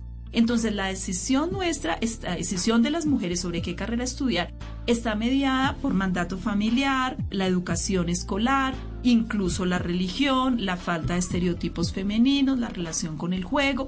Y todo eso al final lo que ha hecho es formarnos en determinado rol, en el rol femenino o el rol masculino. Entonces, eso tiene que ver con la falta de motivación o tal vez creo que para poder seguir y de pronto ahí nos puedes tú complementar, al parecer y de todo lo que nos has explicado, el papel de la familia y los educadores es esencial y definitivamente no podemos abordar el tema del acceso de las mujeres a estas carreras. Creo que ya es demasiado tarde cuando están en el colegio o incluso cuando están en la universidad. Deberíamos comenzar con este trabajo de, de incentivar a las niñas a ser más creativas, a utilizar este tipo de juegos vinculados a las ciencias, a, poder mirar una hoja con un microscopio y entender qué está pasando desde que son muy pequeñas y obviamente ahí creo que el papel de las madres y de los padres es esencial. Eso me recuerda a un proyecto que desde Google trabajamos y apoyamos en Centroamérica que está enfocado en, en apoyar a que las niñas accedan a este tipo de carreras en barrios y en zonas muy pobres de Costa Rica, de Guatemala, de muchos países de, esta región. Y el foco de este proyecto que, que lidera otra organización muy interesante en la región es ir y sentarse con las niñas, pero también sentar al lado a su mamá y explicarle a su mamá por qué es importante que su hija defina o tome una carrera vinculada a la ciencia, a la tecnología, a las matemáticas. ¿Qué crees, Olga, que debe cambiarse en Colombia para fomentar ese cambio de chip en las familias, en los colegios. Creo que hemos visto ya un cambio en muchas cosas, ya vemos que la Barbie, además de ser bonita, puede ser enfermera, pero también puede ser ingeniera, también puede ser arquitecta, y hemos empezado a ver mucho ya cómo se está fomentando que los niños y las niñas puedan usar los mismos juguetes, pero obviamente va a ser un trabajo de muy largo aliento para llegar a romper esas cifras y esa brecha que tenemos tan grande en el acceso a, estas carreras. ¿Qué crees tú que podamos, o de toda esa experiencia que has visto, especialmente en las regiones del país, que podamos reforzar más para lograr ese cambio de chip más rápido? Como tú dices, ahí hay grandes avances. Eh, me siento también muy contenta, digamos, de verlos, de que ahora las niñas tienen mucho más opciones, digamos, para elegir. Sin embargo, seguimos siendo una sociedad patriarcal, seguimos siendo una sociedad muy tradicional, digamos, donde se donde hay mucho énfasis en los modelos de familia tradicional, en los roles tradicionales, cuando en la vida real hay una gran diversidad de familias, gran diversidad de roles, donde las mujeres estamos participando en la vida política, en la vida económica, entonces digamos que creo que, que en general es un cambio de chip estructural lo que buscamos, no es solamente para carreras STEM en el mundo tecnológico, sino en general creo que debemos reconocer el rol y la participación de las mujeres en todos los ámbitos de la vida.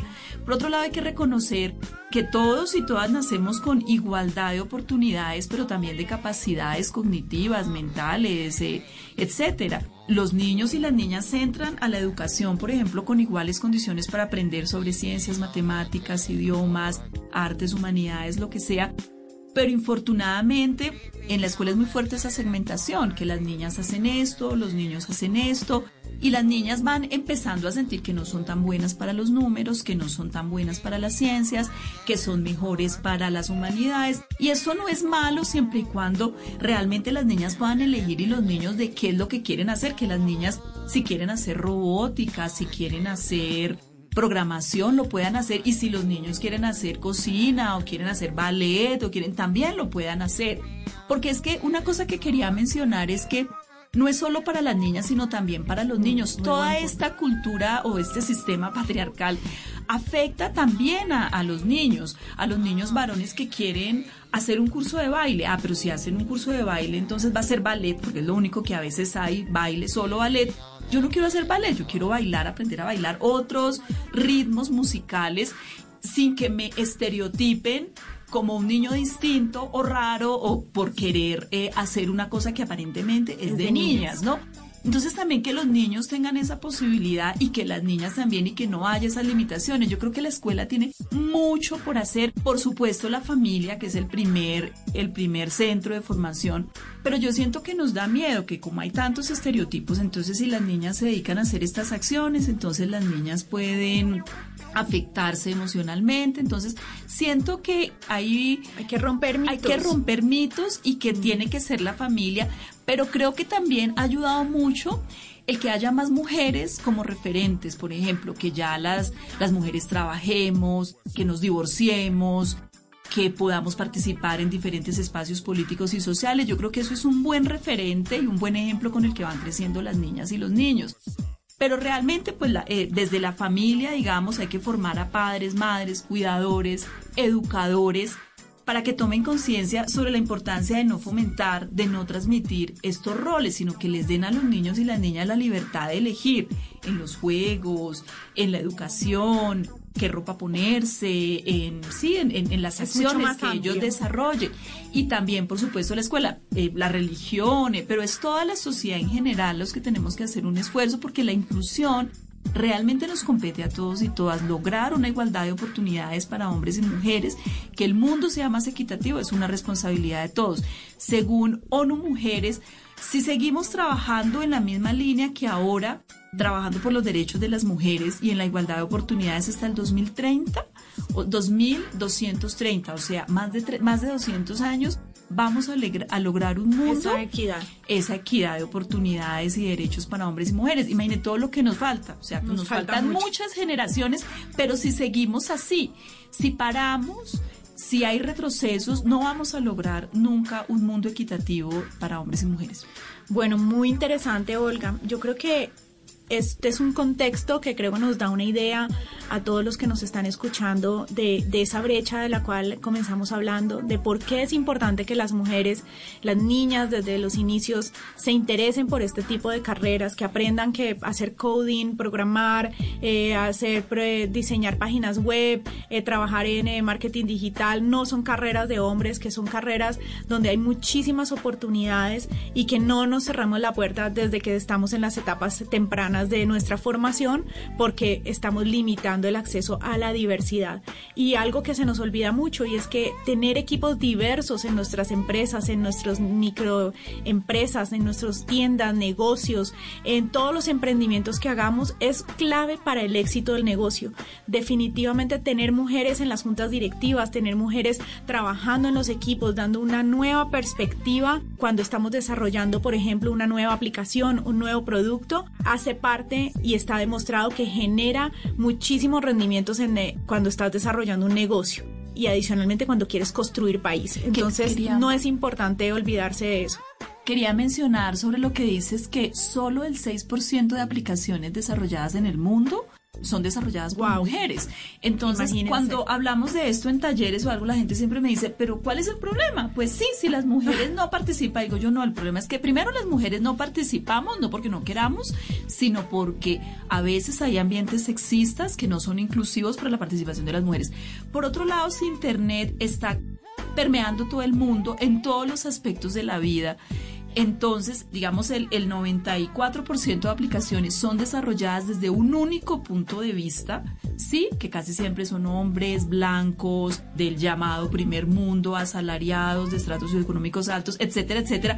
Pues esa única visión de mundo es la que está atravesando la creación de las aplicaciones, pero de ahí para allá todo el desarrollo tecnológico. Entonces, como tú mencionabas, necesitamos diversidad, necesitamos mujeres, necesitamos personas afro, necesitamos personas de diversidades sexuales, necesitamos personas incluso de diferentes generaciones, o sea, porque también la perspectiva de, de, de las personas mayores también es importante. Entonces, es muy importante que todos y todas podamos participar en el desarrollo tecnológico para, para abrir más oportunidades también y que sea más diverso, ¿no? Espectacular.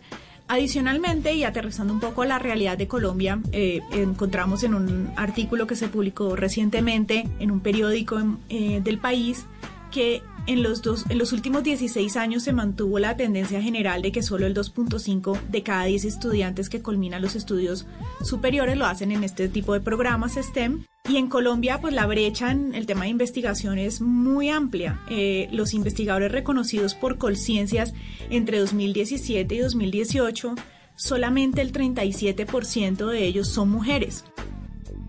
Adicionalmente, en áreas como las ciencias naturales y exactas, representan solo el 31%, en ingeniería y tecnología el 24%. Si eso lo comparamos con otro tipo de ciencias como las ciencias sociales, allí las mujeres tienen una representación mucho más amplia, llegando al 42% y creo que en, algunas ciencias como las médicas alcanzan el 51%.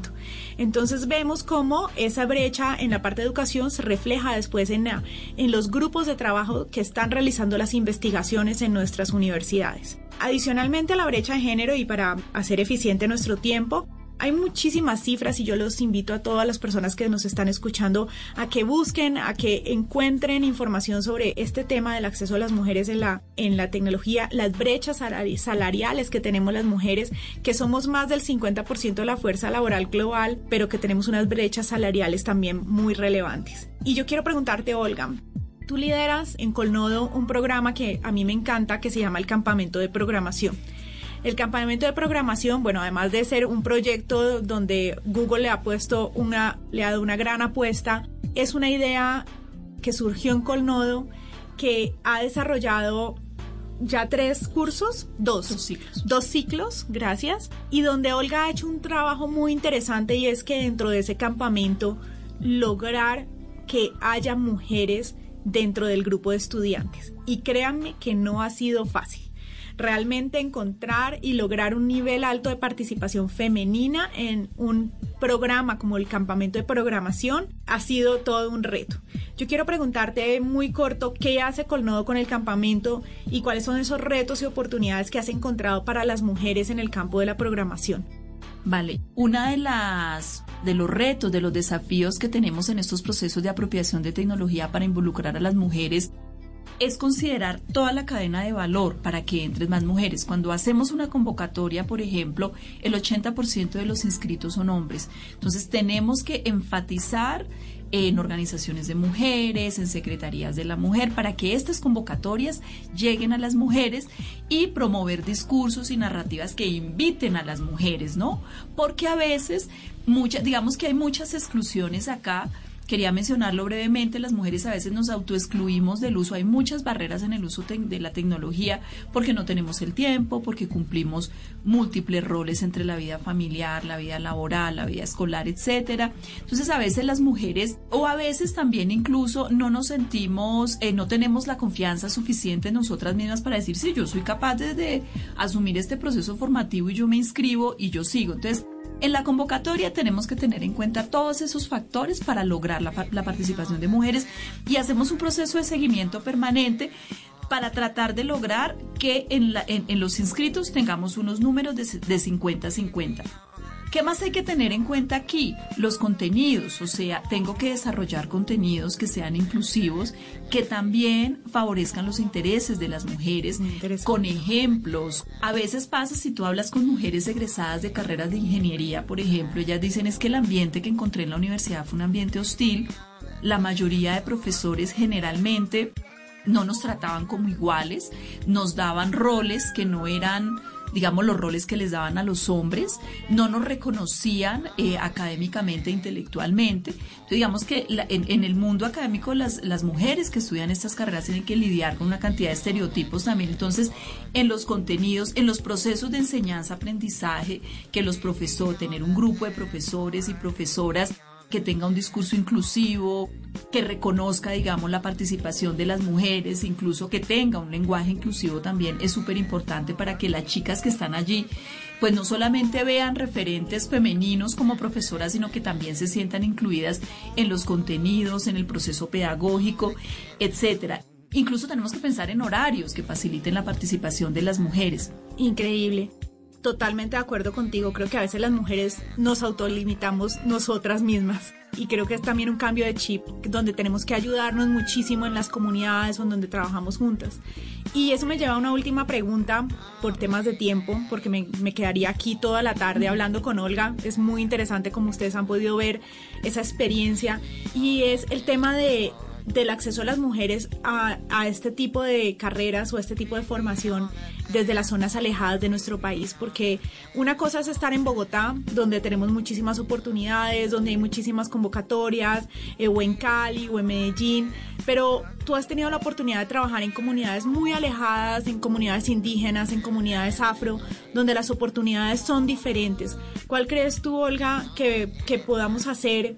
Eh, quienes están escuchando este podcast, todas las personas involucradas en, eh, que, en querer cambiar este chip por esas mujeres y esas niñas que están en esas comunidades para que puedan también tener oportunidades de transformar su vida y la de sus comunidades.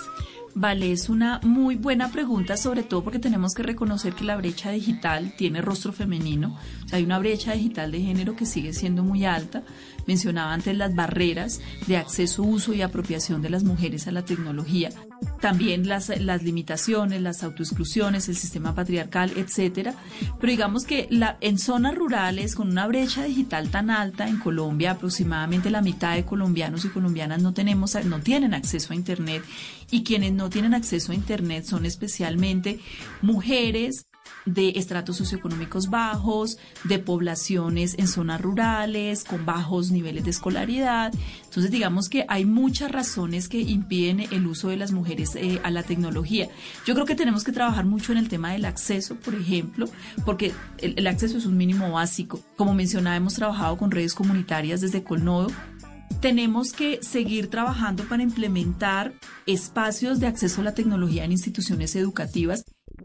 El acceso a la tecnología no se refiere solamente a montar una sala de Internet, se refiere también a promover las destrezas y habilidades que necesitan los niños y las niñas para acceder a la tecnología. No se trata de implementar computadores, sino se trata también de generar procesos formativos, generar procesos de apropiación y si hay, por ejemplo, salas TIC en instituciones educativas, que el uso de la tecnología sea transversal a los currículos. Lo que está pasando en nuestra educación es que se usa la sala TIC para cuestiones específicas de la educación, pero el uso de la tecnología no está ligado de manera transversal a los currículos, sino que sigue siendo la tecnología algo instrumental, como para hacer tareas, para investigar, pero no para crear, para no para explorar, no para promover. Tenemos que cambiar ese chip también y promover entre las personas que seamos capaces no solo de consumir información. América Latina es la región que más consume contenidos en Internet,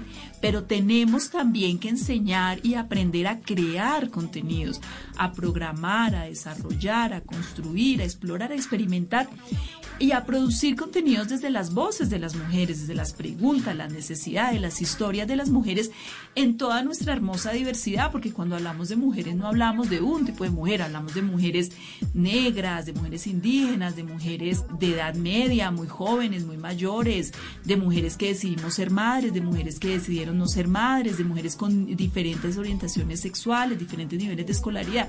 Es que seamos capaces de usar la tecnología de una manera más creativa, más productiva y no solamente para consumir información. Entonces, retomando, mencionaba por un lado el acceso, en lo que tenemos que trabajar mucho, en el fortalecimiento de capacidades y habilidades para que seamos capaces de apropiarnos y usar la tecnología y también de enseñarnos a usar la tecnología de una manera creativa y productiva y no solamente como consumidoras de información. Las mujeres tenemos derecho de participar en todo el desarrollo tecnológico como lideresas de startups, como directoras de compañías de tecnología, como tomadoras de decisiones, como desarrolladoras, programadoras.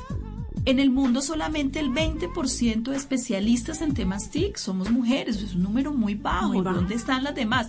Si todos los mejores salarios, las mejores oportunidades de empleabilidad, de crecimiento personal y profesional están en el ecosistema digital y en carreras STEM, pues las mujeres tenemos que estar ahí, tenemos que participar porque eso también afecta nuestro desarrollo personal y profesional y mejora nuestra calidad de vida. Entonces creo que hay mucho por hacer allí y en zonas alejadas pues es mucho más el trabajo que tenemos que hacer. Tenemos hacen falta muchas políticas, infortunadamente, muchas políticas que permitan relacionar el tema de género con el tema de tecnología, el tema quienes promueven los derechos de las mujeres van por un lado, quienes promueven el desarrollo tecnológico van por otro lado. O sea que hay que hablar más entre hay ellos. Que hablar más. Está cada uno pensando en un tema muy pequeño y yo creo que se amarró un poco y, quería que le explicaras a, a quienes nos están escuchando este podcast un poco el tema de la apropiación, porque creo que es una palabra que es muy técnica. En eh, todo el mundo habla de la apropiación de las TICs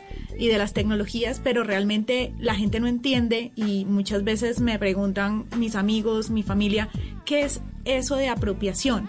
Porque realmente suena como muy técnico, pero eso cómo se come. ¿Cuál es un ejemplo un poco, Olguita, de cómo una persona en una comunidad o una mujer puede hacer una verdadera apropiación de las tecnologías? ¿O qué casos se, se te vienen a la mente de personas que hayan logrado una real apropiación de las TICs y especialmente mujeres? Sí, la apropiación se refiere a la formación de todas las habilidades, competencias, destrezas que necesitamos para usar las TIC y para aprovecharlas en todo su potencial y para ser capaces de darle ese poder transformador que tiene la tecnología a nuestra vidas. Cuando hablamos de apropiación nos referimos a todo eso, al aprovechamiento de las tecnologías, también por supuesto reconociendo los riesgos porque no todo es bueno. También los procesos de apropiación tienen que sí o sí incluir, en Colnodo tratamos de incluirlo, no solamente hablar y enseñar las oportunidades de la tecnología, pero también los riesgos, ¿no? En el uso de la tecnología, de privacidad, de seguridad de la información, de violencias en los espacios digitales. Entonces la apropiación se refiere a todo eso. Desde Colnodo hemos desarrollado muchos proyectos de apropiación de tecnología y vemos, digamos, yo creo en esto porque realmente lo he visto, que mujeres que, por ejemplo, trabajaban, tenían trabajos muy mal pagos y, y, maltratadas en el servicio doméstico, pero aprendieron a utilizar la tecnología y entonces ya mejoraron sus habilidades y pudieron encontrar mejores trabajos, por ejemplo, como cajeras o por ejemplo como impulsadoras o por ejemplo porque ahora para todo necesitan utilizar las utilizar para manejar inventarios, para solicitar pedidos, etcétera. Y ellas sienten que, claro, acceder a mejores empleos, por ejemplo, mejor remunerados, mejor, con mejores condiciones laborales y con más tiempo para ellas y sus familias. Entonces, lo vemos, digamos, en todas las mujeres con las que hemos trabajado. También lo hemos visto mucho con mujeres emprendedoras que pueden mejorar, pueden fortalecer su comunidad de clientes, pueden mejorar eh, sus habilidades para el mercadeo digital con las mujeres del campamento, con las chicas, por ejemplo, la posibilidad que ellas tienen de poder acceder a su primer empleo. Por ejemplo, hemos tenido incluso un caso de una chica que es madre y no tenía un empleo que le permitiera pues pasar más tiempo con su hijo y poder educarlo ella. En fin, entonces buscamos que el campamento le dé más oportunidades también a las mujeres para que ellas puedan participar como programadoras, como desarrolladoras, pero también puedan acceder a un mejor empleo para mejorar su calidad de vida. Entonces, digamos que cuando hablamos de apropiación de tecnología, que además es un término bastante nuevo porque antes hablábamos era de acercamiento de las tecnologías a las personas, es eso, es la capacidad que tenemos de aprovechar todo el potencial y que es una capacidad que tenemos que formar. Infortunadamente las mujeres tenemos menos tiempo para cacharrear con tecnología, tenemos menores ingresos y cuando tenemos ingresos preferimos invertirlos, por ejemplo, en el hogar, en invertir en comprar algo para el hogar y no en mejorar nuestro, nuestro smartphone, por ejemplo, nuestro computador. Cumplimos múltiples roles porque muchas de las labores del cuidado están asignadas a mujeres. Quería mencionar que en Colombia, según un último estudio que había sacado Profamilia hace un par de años, las mujeres dedicamos 33 horas a la semana a las labores del cuidado, no remuneradas, los hombres 7 horas. O sea, esas labores de barrer, lavar, planchar, cuidar los niños, cuidar los enfermos, cuidar las mascotas, casi siempre están en manos de, eh, de, las mujeres. Todo eso limita, todo eso que uno dice, pero ¿qué tiene que ver con que las mujeres se dediquen a las labores del cuidado? ¿Qué tiene que ver eso con Lo el mundo tecnológico? Porque tenemos menos tiempo para aprender, para cacharrear, para usar, para entrar a redes sociales, para bajar información, para producir información, para informarnos del mundo y para participar de manera equitativa en la sociedad del conocimiento.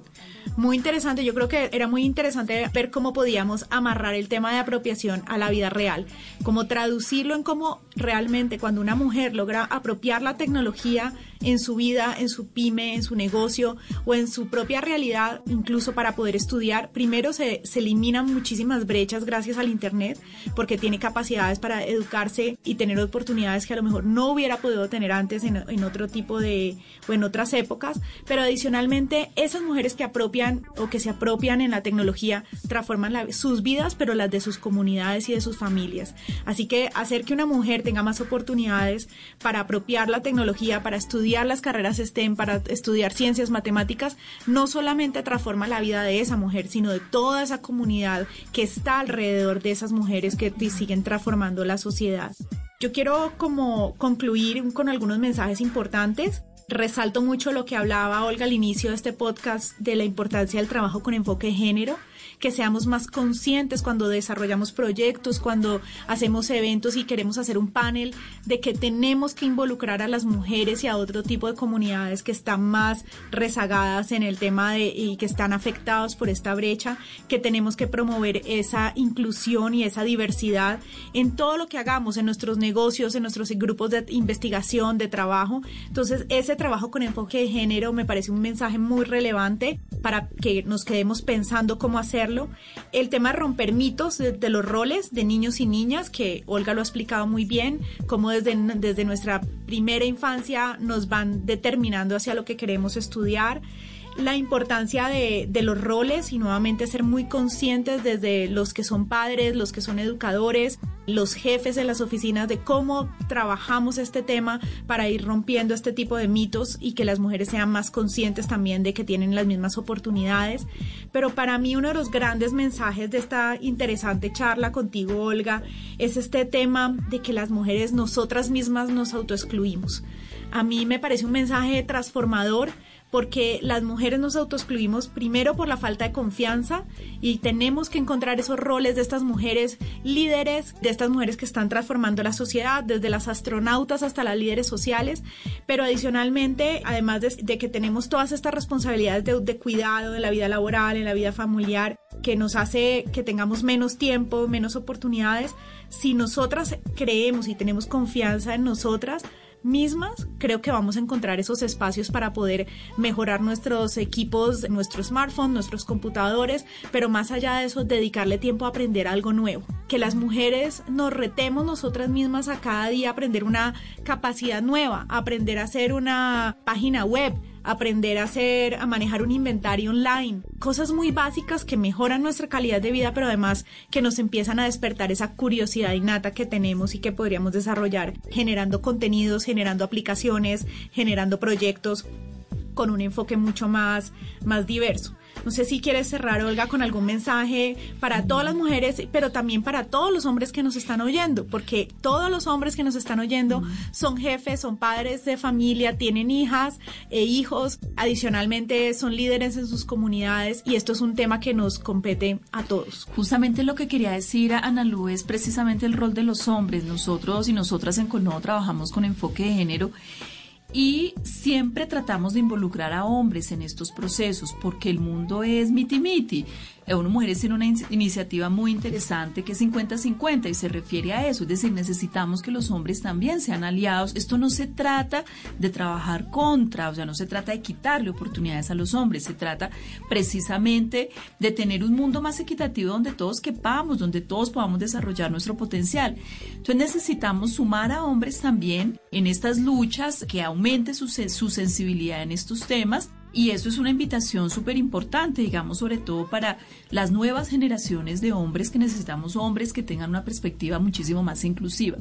Quería mencionar en relación con la autoexclusión, no es que nosotras nos autoexcluyemos por gusto, sino porque venimos de toda una cultura en la que no se nos ha dado confianza, o sea, no es nuestra culpa autoexcluirnos, sino que venimos pues de todo un proceso familiar, educativo, social, político, etcétera, donde no, nos han dado confianza para o sea, actuar, ser conscientes de que exacto, nos hemos ido autoexcluyendo y que tenemos que trabajar en, en, esa creación de esas alertas donde empezamos a ver. Y creo que con ejemplos muy puntuales, nosotros lo hacemos eh, en, mi oficina, eh, muchas veces armamos un evento y hacemos la lista de los invitados a hablar, sorpresa, todos los panelistas son hombres y lo hacemos mujeres y no nos damos cuenta, es empezar a crear esta conciencia de que tenemos que empezar a generar más diversidad, incluso cuando hacemos un evento. Yo quiero agradecerte, Olga. Yo me quedaría todo el día hablando con Olga porque es un tema apasionante. Eh, esperamos tener la, la oportunidad de seguir aprendiendo de ti lo más importante, queremos inspirar a las mujeres, a los hombres que nos están escuchando para que compartan este podcast con el numeral Mujeres TIC, que se ayuden, que nos ayuden a inspirar a más personas a crear esta conciencia y que realmente, como decía Olga, si los números van por las con los estudios que se han hecho para el cierre de esta brecha, nos tardaríamos demasiado tiempo, más de 200 años. Pero si todos empezamos a cambiar el chip desde ahora, creo que podemos trabajar para reducir esa brecha en menor tiempo y adicionalmente que esas mujeres empoderadas del campo, de las regiones alejadas de nuestro país, pero también de nuestras ciudades, se empoderen en la tecnología y cambien la realidad de sus comunidades y de sus familias. Así que nuevamente muchas gracias, Olga. Gracias a ti, Ana Lucía, por la invitación. Para más contenido sobre este tema y otros de tu interés, visítanos en www.bluradio.com. Blu Radio, la nueva alternativa.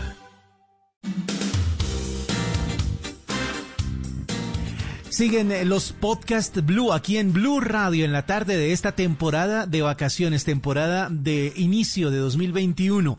A esta hora del primero de enero les acompaña W Bernal, también está con nosotros Juan Esteban Matallana y Otoniel Zapata en el eh, máster, porque obviamente todos eh, trabajamos para que ustedes tengan estos podcast Blue en la tarde de este primero de enero. Y vamos a continuar con Mauricio Quintero y sus colombianadas. El siguiente podcast tiene contenido exclusivamente diseñado para tu interés. Blue Radio, la nueva alternativa.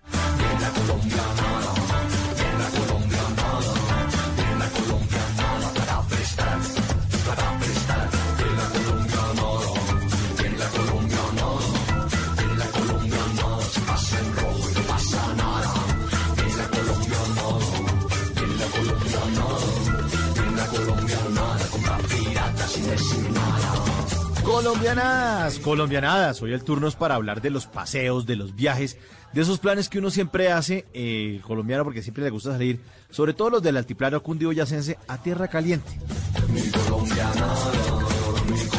Así que hay tres tipos de viajes.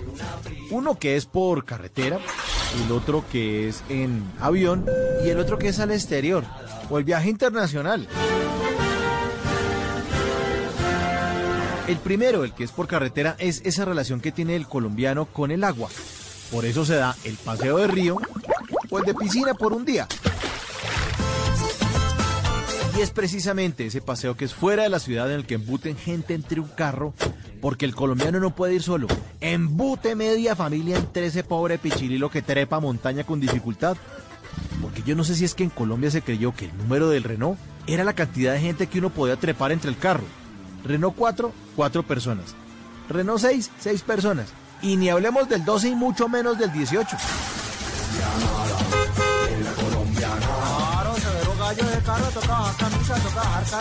Ahora, piscineada es piscineada y es por un día. Flor de un día. Y es en balneario. Ven pues. Todo el mundo metido entre la piscina y la pobre abuelita cuidándole los jotos, la ropa a los demás. Y esa pobre señora la dejan esa cara blanca, parece un mimo ahí con protector solar. Una, dos y tres. Una, dos y tres. Una, dos y tres. Incluye almuerzo con mojarra y quemada del niño. Una con el pescado. Y la otra cuando se tira a esa piscina en plancha. Míreme, míreme, míreme, papi.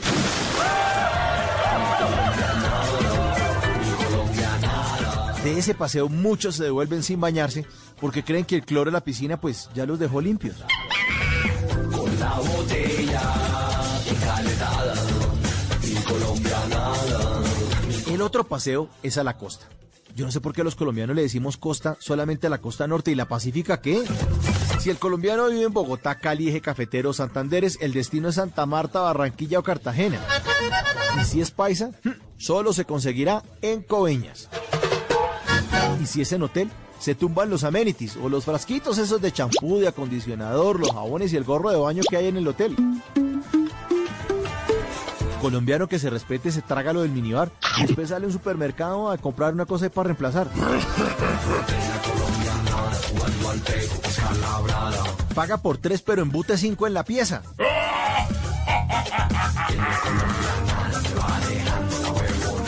Y si el hotel es todo incluido, trata de quebrar al pobre hotel tragándose todo lo que hay en el buffet y tomándose todo el trago posible.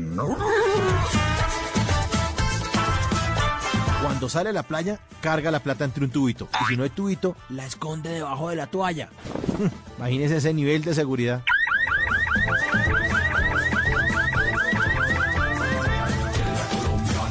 Ahora, si el viaje es internacional, si el colombiano se fue a pedirle el autógrafo a Mickey Mouse, pues fijo va a sentir un pánico. Ese que nos da a todos los colombianos cuando llegamos a un aeropuerto internacional. Yo no sé por qué uno siente, antes de que le pongan el sellito de inmigración, como que uno lo van a coger y lo van a envainar por algo.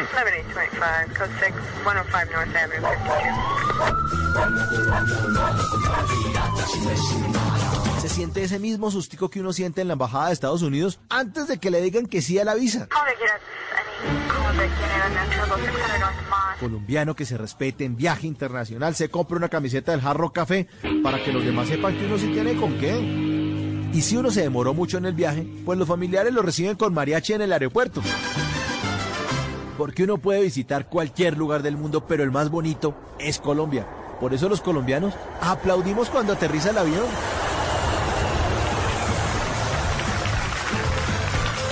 Colombianada.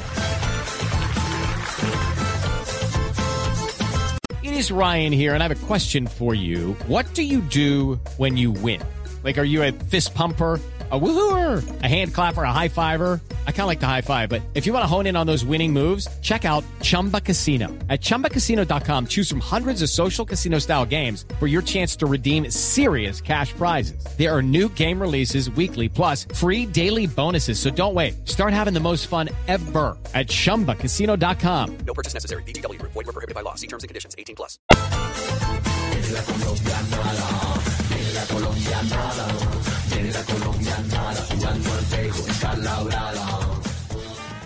Para más contenido sobre este tema y otros de tu interés, visítanos en www.bluradio.com.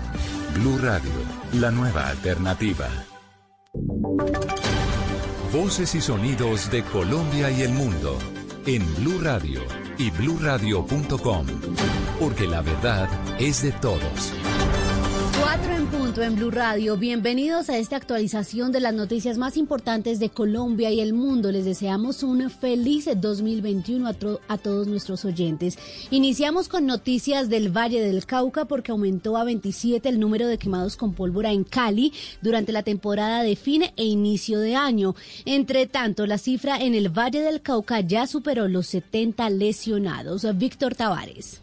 Uno de los casos más recientes es el de un niño de 9 años que sufrió quemaduras de primer grado en su cabeza cuando observaba la quema de un volador minutos después de recibir el 2021 junto a su familia en el barrio El Cortijo. Otro caso es el de un hombre de 25 años con quemaduras en su mano por manipular una petaca. 27 casos en total en Cali, 70 hasta ahora en el Valle del Cauca, cifra que será actualizada por las autoridades antes de terminar este primero de enero. Augusto Luna, el subsecretario secretario de Salud de Cali. El otro, que fue el más grave, fue el quemado en las horas de la tarde del día de ayer 31, que sufrió quemadura también en la extremidad superior izquierda a nivel de primero, tercer, cuarto dedo, sufriendo amputación traumática del tercer y cuarto dedo. Estaba en estado de, de embriaguez. Aunque preocupa la cifra, según las autoridades en Cali, con estos 27 quemados hay una reducción en comparación con el año anterior cuando iban a esta fecha 40 lesionados en medio de las celebraciones de fin e inicio de año.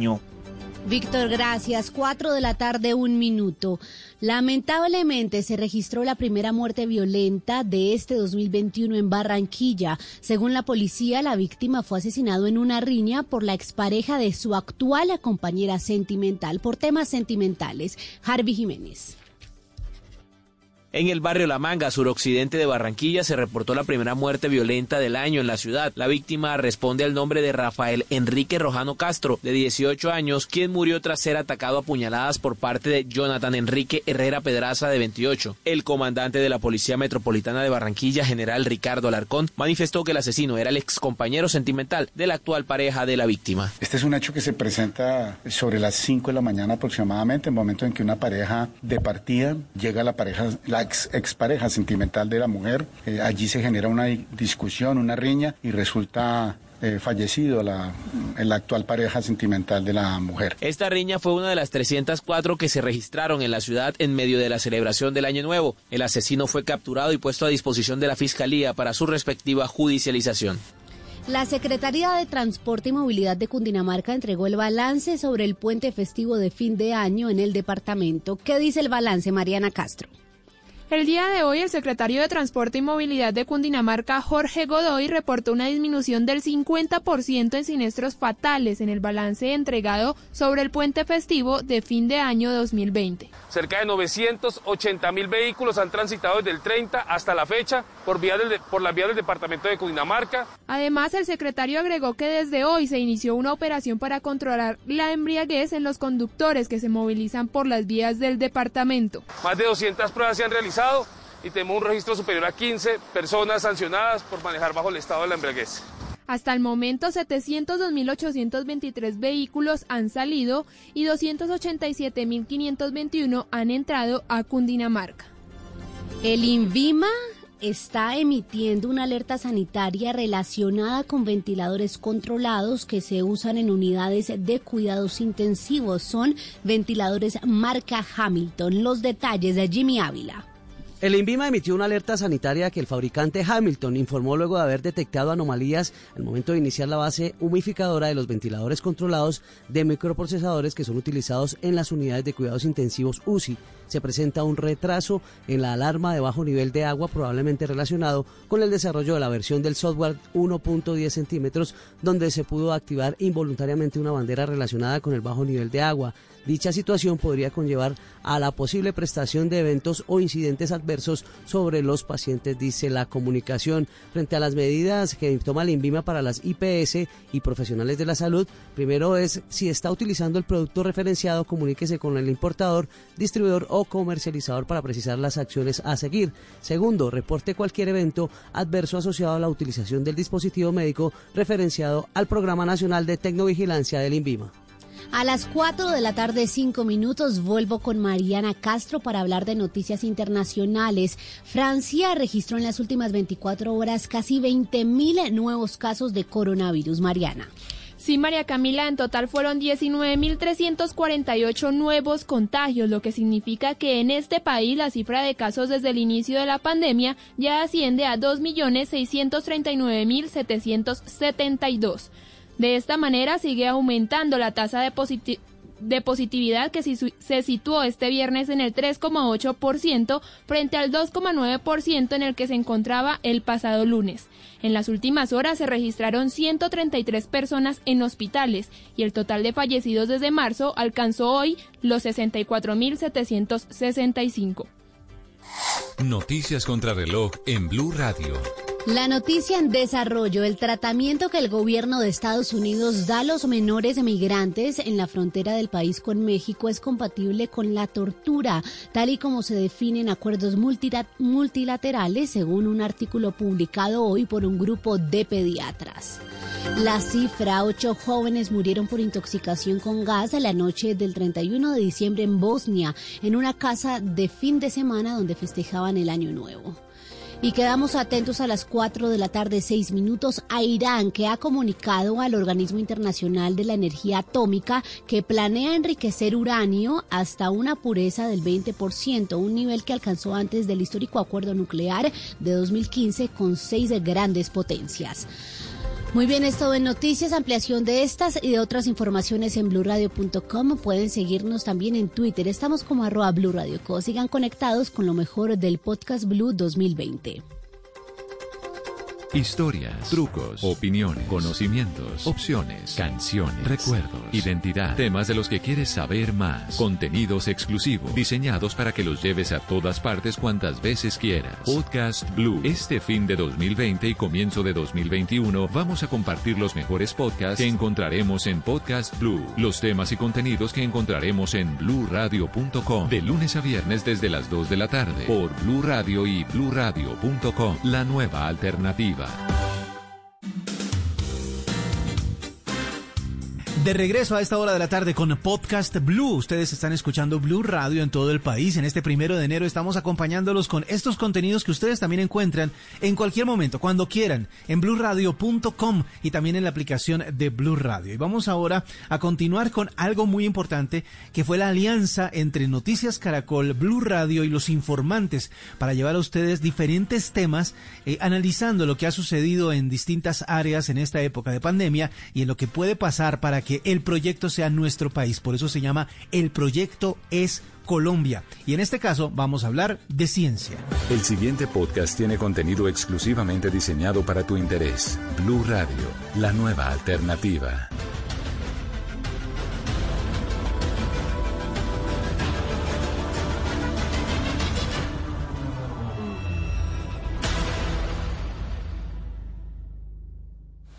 Buenas noches.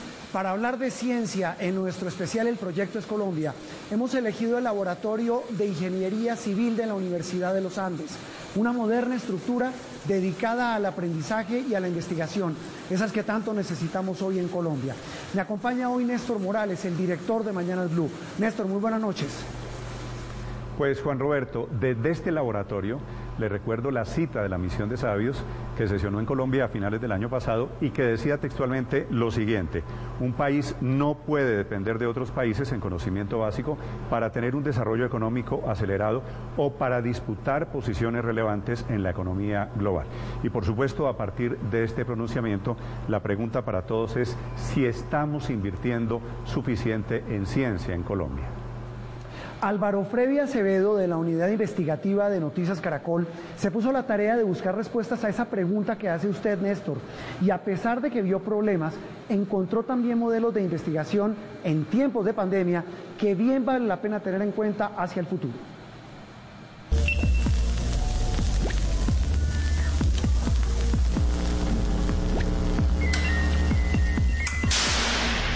Los rayos, la forma como se producen, su potencia, cómo prevenirlos, siempre fueron interrogantes que rondaron la mente del profesor Horacio Torres, que desde la Universidad Nacional lideró un equipo de investigadores que se dedicó a estudiar este fenómeno natural. Eso podía llevarse a un modelo matemático, hay que probarlo en el laboratorio. O sea, se dieron las primeras etapas de lo que es la investigación básica del fenómeno más de 40 años al frente de este proyecto para que finalmente pudiera conocer la luz del día.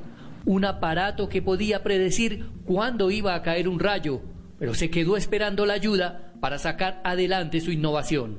Desafortunadamente en Colombia muy, muy poco tenemos de gestión tecnológica, porque generalmente esa relación empresa-universidad o investigación eh, es muy incipiente. Las universidades invierten. Enrique Forero, presidente de la Academia de Ciencias Exactas, dice que la falta de apoyo del Estado es uno de los problemas que padecen los investigadores que aspiran a hacer ciencia en Colombia. Los países de la OSD, la famosa OSD, invierten en promedio el 2,4% del Producto Interno Bruto en investigación y desarrollo. Colombia está invirtiendo el 0,2% del Producto Interno Bruto en investigación y desarrollo. La OCDE es un exclusivo club de países con buenas prácticas de gobierno del que hace parte Colombia. El profesor Forero no entiende cómo logramos entrar con esas cifras. Una simple revisión a los presupuestos que manejan los distintos ministerios muestra que el de ciencia e innovación es la cartera con menos recursos asignados. Dicen que están invirtiendo 0,67% en, en, ciencia y tecnología, pero en realidad la cifra que ellos dan es de actividades de ciencia y tecnología, no es investigación y desarrollo. Dentro de ese 0,67% está el 0,2% que realmente se va para investigación y desarrollo. Claro, celebran que por lo menos exista un Ministerio de la Ciencia, pero con esos presupuestos es muy poco lo que se puede hacer. El científico y ex rector de la Universidad Nacional, Moisés Basserman, recuerda dos casos emblemáticos que dejan en evidencia el bajo interés de los gobiernos por la ciencia. Nosotros hemos cerrado oficialmente dos institutos importantes. Uno lo cerramos el año 90 y fue el Instituto de Investigaciones Tecnológicas, que era un instituto al servicio de la empresa para eh, desarrollo de productos y para apoyo a, a, a innovaciones. Y el otro lo cerramos como cinco años después y era el Instituto Nacional de eh, Energía Atómica y, y, Energías Alternativas. Dice el profesor Basserman que esta pandemia es la coyuntura perfecta para entender la importancia de la ciencia. Creo que una de las grandes lecciones de la pandemia es que para salir de ella dependemos de la ciencia. Creo que, que para todo el mundo es claro, incluso para recuperar mucho del de los puestos de trabajo y para recuperar mucho de la economía que perdimos, es bastante evidente que tenemos que, desarrollar eh, industrias diferentes.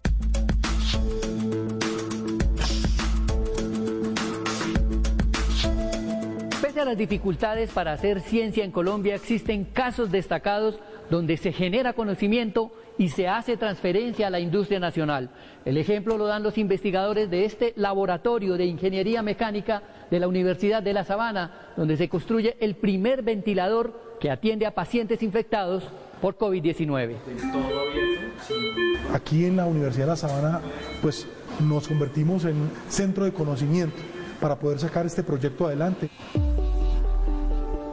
El ingeniero Julián Echeverry lideró el equipo de investigadores de la Universidad de La Sabana que logró construir muy rápidamente este aparato esencial para salvar vidas. Pero llegar a ese producto no fue fácil. Los primeros fuimos eh, los, los, cinco profesores que nos, que nos involucramos en el desarrollo del equipo, pero finalmente se fueron sumando muchas partes adicionales, ¿no? Se fue después sumando un equipo de, de producción y la industria como tal, un soporte para... Un soporte distinto. Apenas manejaban el prototipo de un ventilador que podía funcionar, pero faltaba mucho camino y la respuesta estaba al otro extremo de la ciudad. La empresa privada se sumó de inmediato a esta contingencia sanitaria. Juan Carlos Bassani es el gerente de Challenger. Ellos pusieron toda su experiencia en diseño, montaje y fabricación de equipos electrónicos a la causa de los investigadores.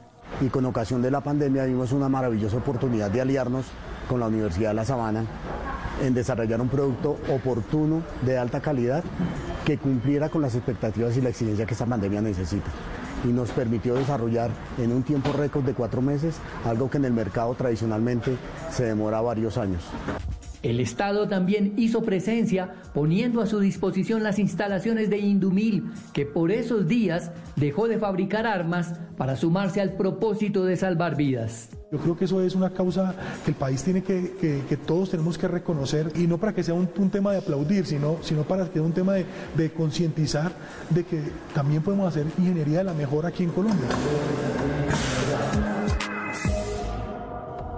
Otra noticia que alegró a la comunidad científica fue la conformación de la Comisión de Sabios, una selección de las mejores mentes de Colombia reunidas para planear lo que podría ser el despegue de nuestro país en materia de investigaciones científicas. No se trata de, un plan de gobierno o de un plan de desarrollo de los usuales, sino que realmente es una hoja de ruta de largo término, es para generar una política de Estado mucho más que una política de gobierno. Pero lo más triste es que hasta el momento nadie sabe cómo va a despegar este plan con esta pobreza de recursos. Y lo peor es que todas las recomendaciones de la misión de sabios, con un presupuesto como ese, se quedan sin piso.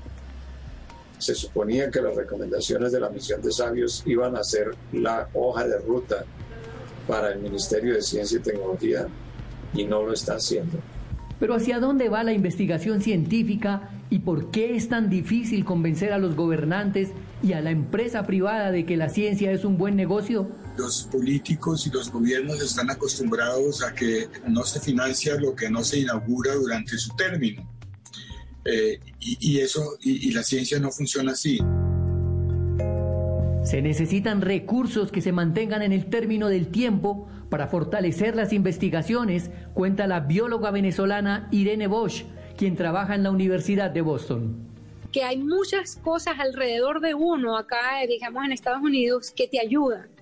Hay una entrada de dinero importantísima para, para la investigación que viene de las personas que pagan impuestos y esos son millones de personas que pagan un, impuesto que se usa para la ciencia. La científica venezolana reconoce el talento humano que hay en Colombia, pero asegura que muchos proyectos se pueden perder si no hay apoyo a las investigaciones que se hacen con las uñas. El investigador que está en las universidades nacionales tiene eh, el problema de que no le llega suficiente capital para su trabajo científico.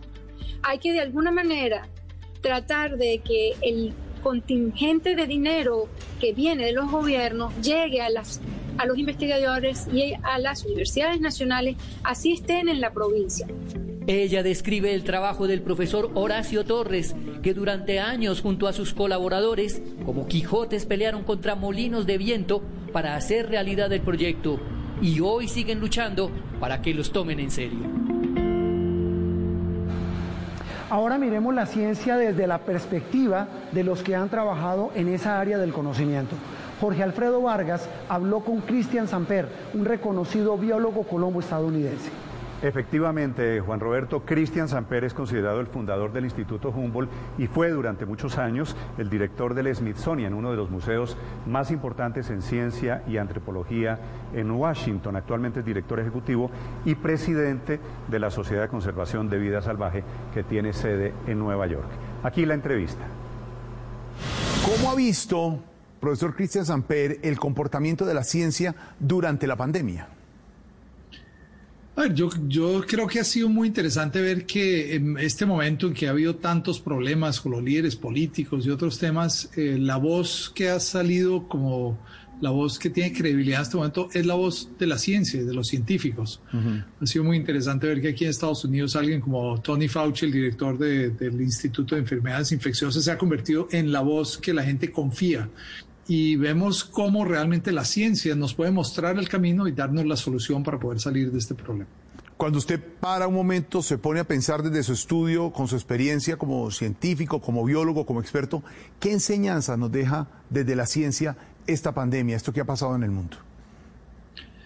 Yo creo que, nos deja las, eh, varias enseñanzas. Primero que tenemos que seguir estudiando y conociendo más el medio ambiente y el entorno donde vivimos. Yo creo que una lección que nos queda esto es, nos recuerda que somos parte de la naturaleza y que tenemos realmente que entender esa relación. Tenemos, por ejemplo, que entender mucho más la distribución y presencia de estos virus allá en el medio ambiente y cómo es esa relación que nosotros tenemos con ese entorno ambiental. Y yo creo que otra lección que nos queda muy claro es la importancia de la cooperación técnica y científica y política a nivel internacional, porque estos son problemas de escala global que requieren soluciones a escala global. ¿En qué nos tenemos que comprometer como seres humanos para, para enfrentar una pandemia y para lo que usted dice, enfrentar lo que posiblemente viene después? Yo creo que, que en el fondo este es un, un, momento para que nos tenemos que despertar y redefinir el momento. Es un momento en que estamos viviendo tres grandes crisis al mismo tiempo. Por un lado estamos perdiendo la biodiversidad, que es uno de los grandes patrimonios que tiene Colombia. Vemos los impactos del cambio climático y vemos los impactos de esta pandemia. Y los tres están ligados y requieren una solución conjunta y, co y coordinada. ¿Cuál puede ser la respuesta desde usted, si nos ha cambiado, si hemos entendido el mensaje o la humanidad no lo está entendiendo bien? Yo creo que nos estamos despertando el tema. Yo creo que es un momento en que sí debemos cambiar y ojalá no volvamos a la realidad que teníamos antes, sino que busquemos un modelo diferente hacia el futuro, comenzando con cada uno de nosotros, con nuestros gobiernos y como sociedad en este planeta. Desde su visión como científico, ¿cómo ve el medio ambiente hoy? Precisamente por lo que está diciendo, si ha cambiado en algo, si, si estamos ¿Sí, se ve más verde, más azul la situación en el, en el planeta? A ver, ha sido muy interesante ver lo que pasó con esta pandemia en los últimos meses. Por ejemplo, las emisiones de CO2 y el calentamiento global se desaceleró. Entonces vemos que súbitamente vemos los mapas de metano y otros a nivel mundial y vemos que, que las concentraciones de CO2 en la atmósfera bajaron temporalmente pero fue un cambio importante y la otra cosa muy interesante que hemos visto es cómo en muchos de estos entornos naturales, a medida que nosotros nos retractamos, la vida silvestre y muchas otras especies volvieron a retomarlos. Entonces es un momento para mirar ese entorno, conocerlo, respetarlo y redefinir esa relación con la naturaleza. ¿Cómo se ha comportado la parte de líderes del mundo frente a la pandemia? Yo creo que las respuestas han sido muy diferentes. Vemos líderes que realmente han tratado de, mirar este tema, de comprometerlo, de solucionarlo y, han escuchado la ciencia y han realmente tratado de atacar el problema. Y vemos otros que lo han ignorado. Y yo creo que distintas naciones están pagando esos precios y esas consecuencias. Pero lamentablemente este es un caso en el cual el mundo debería tener una respuesta coordinada, conjunta donde todos estemos trabajando juntos en la misma dirección para solucionar esto. Y lamentablemente las tensiones políticas y los problemas que ha habido entre países como Estados Unidos o China, Europa y otras naciones, no hemos visto esa cooperación. Es un problema global que necesita soluciones globales. Yo creo que esta pregunta se la hacen ustedes en su casa, sus amigos, sus alumnos permanentemente. ¿Va a haber una salida pronta científica a esta situación? Yo creo que sí, pero la vacuna tampoco es la panacea, porque obviamente va a haber mucha gente que por distintos motivos no la va a tomar, tenemos que distribuirla. Entonces yo creo que esto es algo que va a tomar varios meses o incluso años para poder salir al otro lado. ¿Cómo será el mundo cuando pase la pandemia, profesor Cristian? Pues espero que sea un mundo diferente y que sea un mundo que realmente pueda, ah, nos lleve a despertar y a cambiar el modelo de desarrollo que tenemos diferentes, que sea un modelo más sostenible, con elementos económicos, sociales y ambientales que eso es lo que necesitamos y eso es lo que necesita un país como Colombia para el futuro, generaciones ahora y las generaciones en el futuro. ¿Y cómo ve usted con los ojos de científicos a Colombia en esta pandemia? ¿Cómo está la ciencia y los adelantos y los avances científicos en esta materia en nuestro país? Yo creo que Colombia es un país que ha tenido una capacidad científica importante, tenemos muy buenas universidades, muy buenos investigadores, pero no hemos invertido suficiente en este tema. Realmente la inversión en ciencia y tecnología de Colombia ha sido muy corta, muy baja. Yo creo que la creación del Ministerio de Ciencia y Tecnología fue un paso importante en este sentido, pero esto realmente hay que, como sociedad, el sector privado, el sector público, tenemos que invertir mucho más en estos temas de ciencia. Y obviamente el materia ambiental, que es el tema que yo trabajo, eh, siempre he dicho que Colombia, una de las grandes riquezas que tiene Colombia es ese patrimonio natural, esa biodiversidad y tenemos que conocerla, conservarla y utilizarla. Y por eso otra de las grandes recomendaciones nuestras en la misión de ciencias es el tema de la bioeconomía, que podemos usar esa riqueza para contribuir al desarrollo y podamos construir un mejor futuro para todos nosotros y nuestros hijos. Profesor Cristian Samper, el proyecto es Colombia, nuestro país, es pensar eh, con optimismo e invertir en lo que tenemos que invertir, en educación, en capacitación, en ciencia, en medio ambiente, en pensar mucho más en lo nuestro para salir adelante. Profesor, muchas gracias. Gracias por esta comunicación con Noticias Caracol. A ustedes, un gran placer estar con ustedes. Les mando un gran saludo y a todos en Colombia y saldremos adelante juntos. Muchas gracias. La misión de Sabios lanzó una advertencia clave. Si Colombia no invierte en investigación, va a estar condenada siempre a estar rezagada en su desarrollo. Y abriendo aún más, Juan Roberto, el espectro hacia la ciencia del mundo, el reto es la vacuna contra el COVID-19, que tiene hoy compitiendo con mayor éxito en algunos casos a las farmacéuticas para la cura de la pandemia. ¿Vacuna como negocio o vacuna para la humanidad? El debate está abierto. Marcela Pulido nos presenta el siguiente informe. La alquimia, una palabra de origen árabe que llevó a la humanidad a buscar a través del conocimiento experimental la cura o solución mágica contra los males que atacaban a la humanidad. Los alquimistas, esos seres místicos que experimentaban la mezcla de fusiones y líquidos, dando origen a las primeras pócimas curativas para sanar los males del mundo, es la génesis de la investigación científica para obtener el remedio, aliviar el dolor, vencer la enfermedad y retrasar la muerte. Hasta que llegó la peste, la sucesión de epidemias mortíferas, dando paso a las pandemias sin control, desde 1320 hasta el COVID-19 del 2020. No para el doloroso conteo de pérdida de vidas humanas en cada lugar del planeta. Es una lucha contra el tiempo. Los grupos científicos trabajan a toda marcha en los laboratorios del mundo en una carrera para encontrar la vacuna contra el COVID-19. Allí están los colombianos cerebros fugados aportando.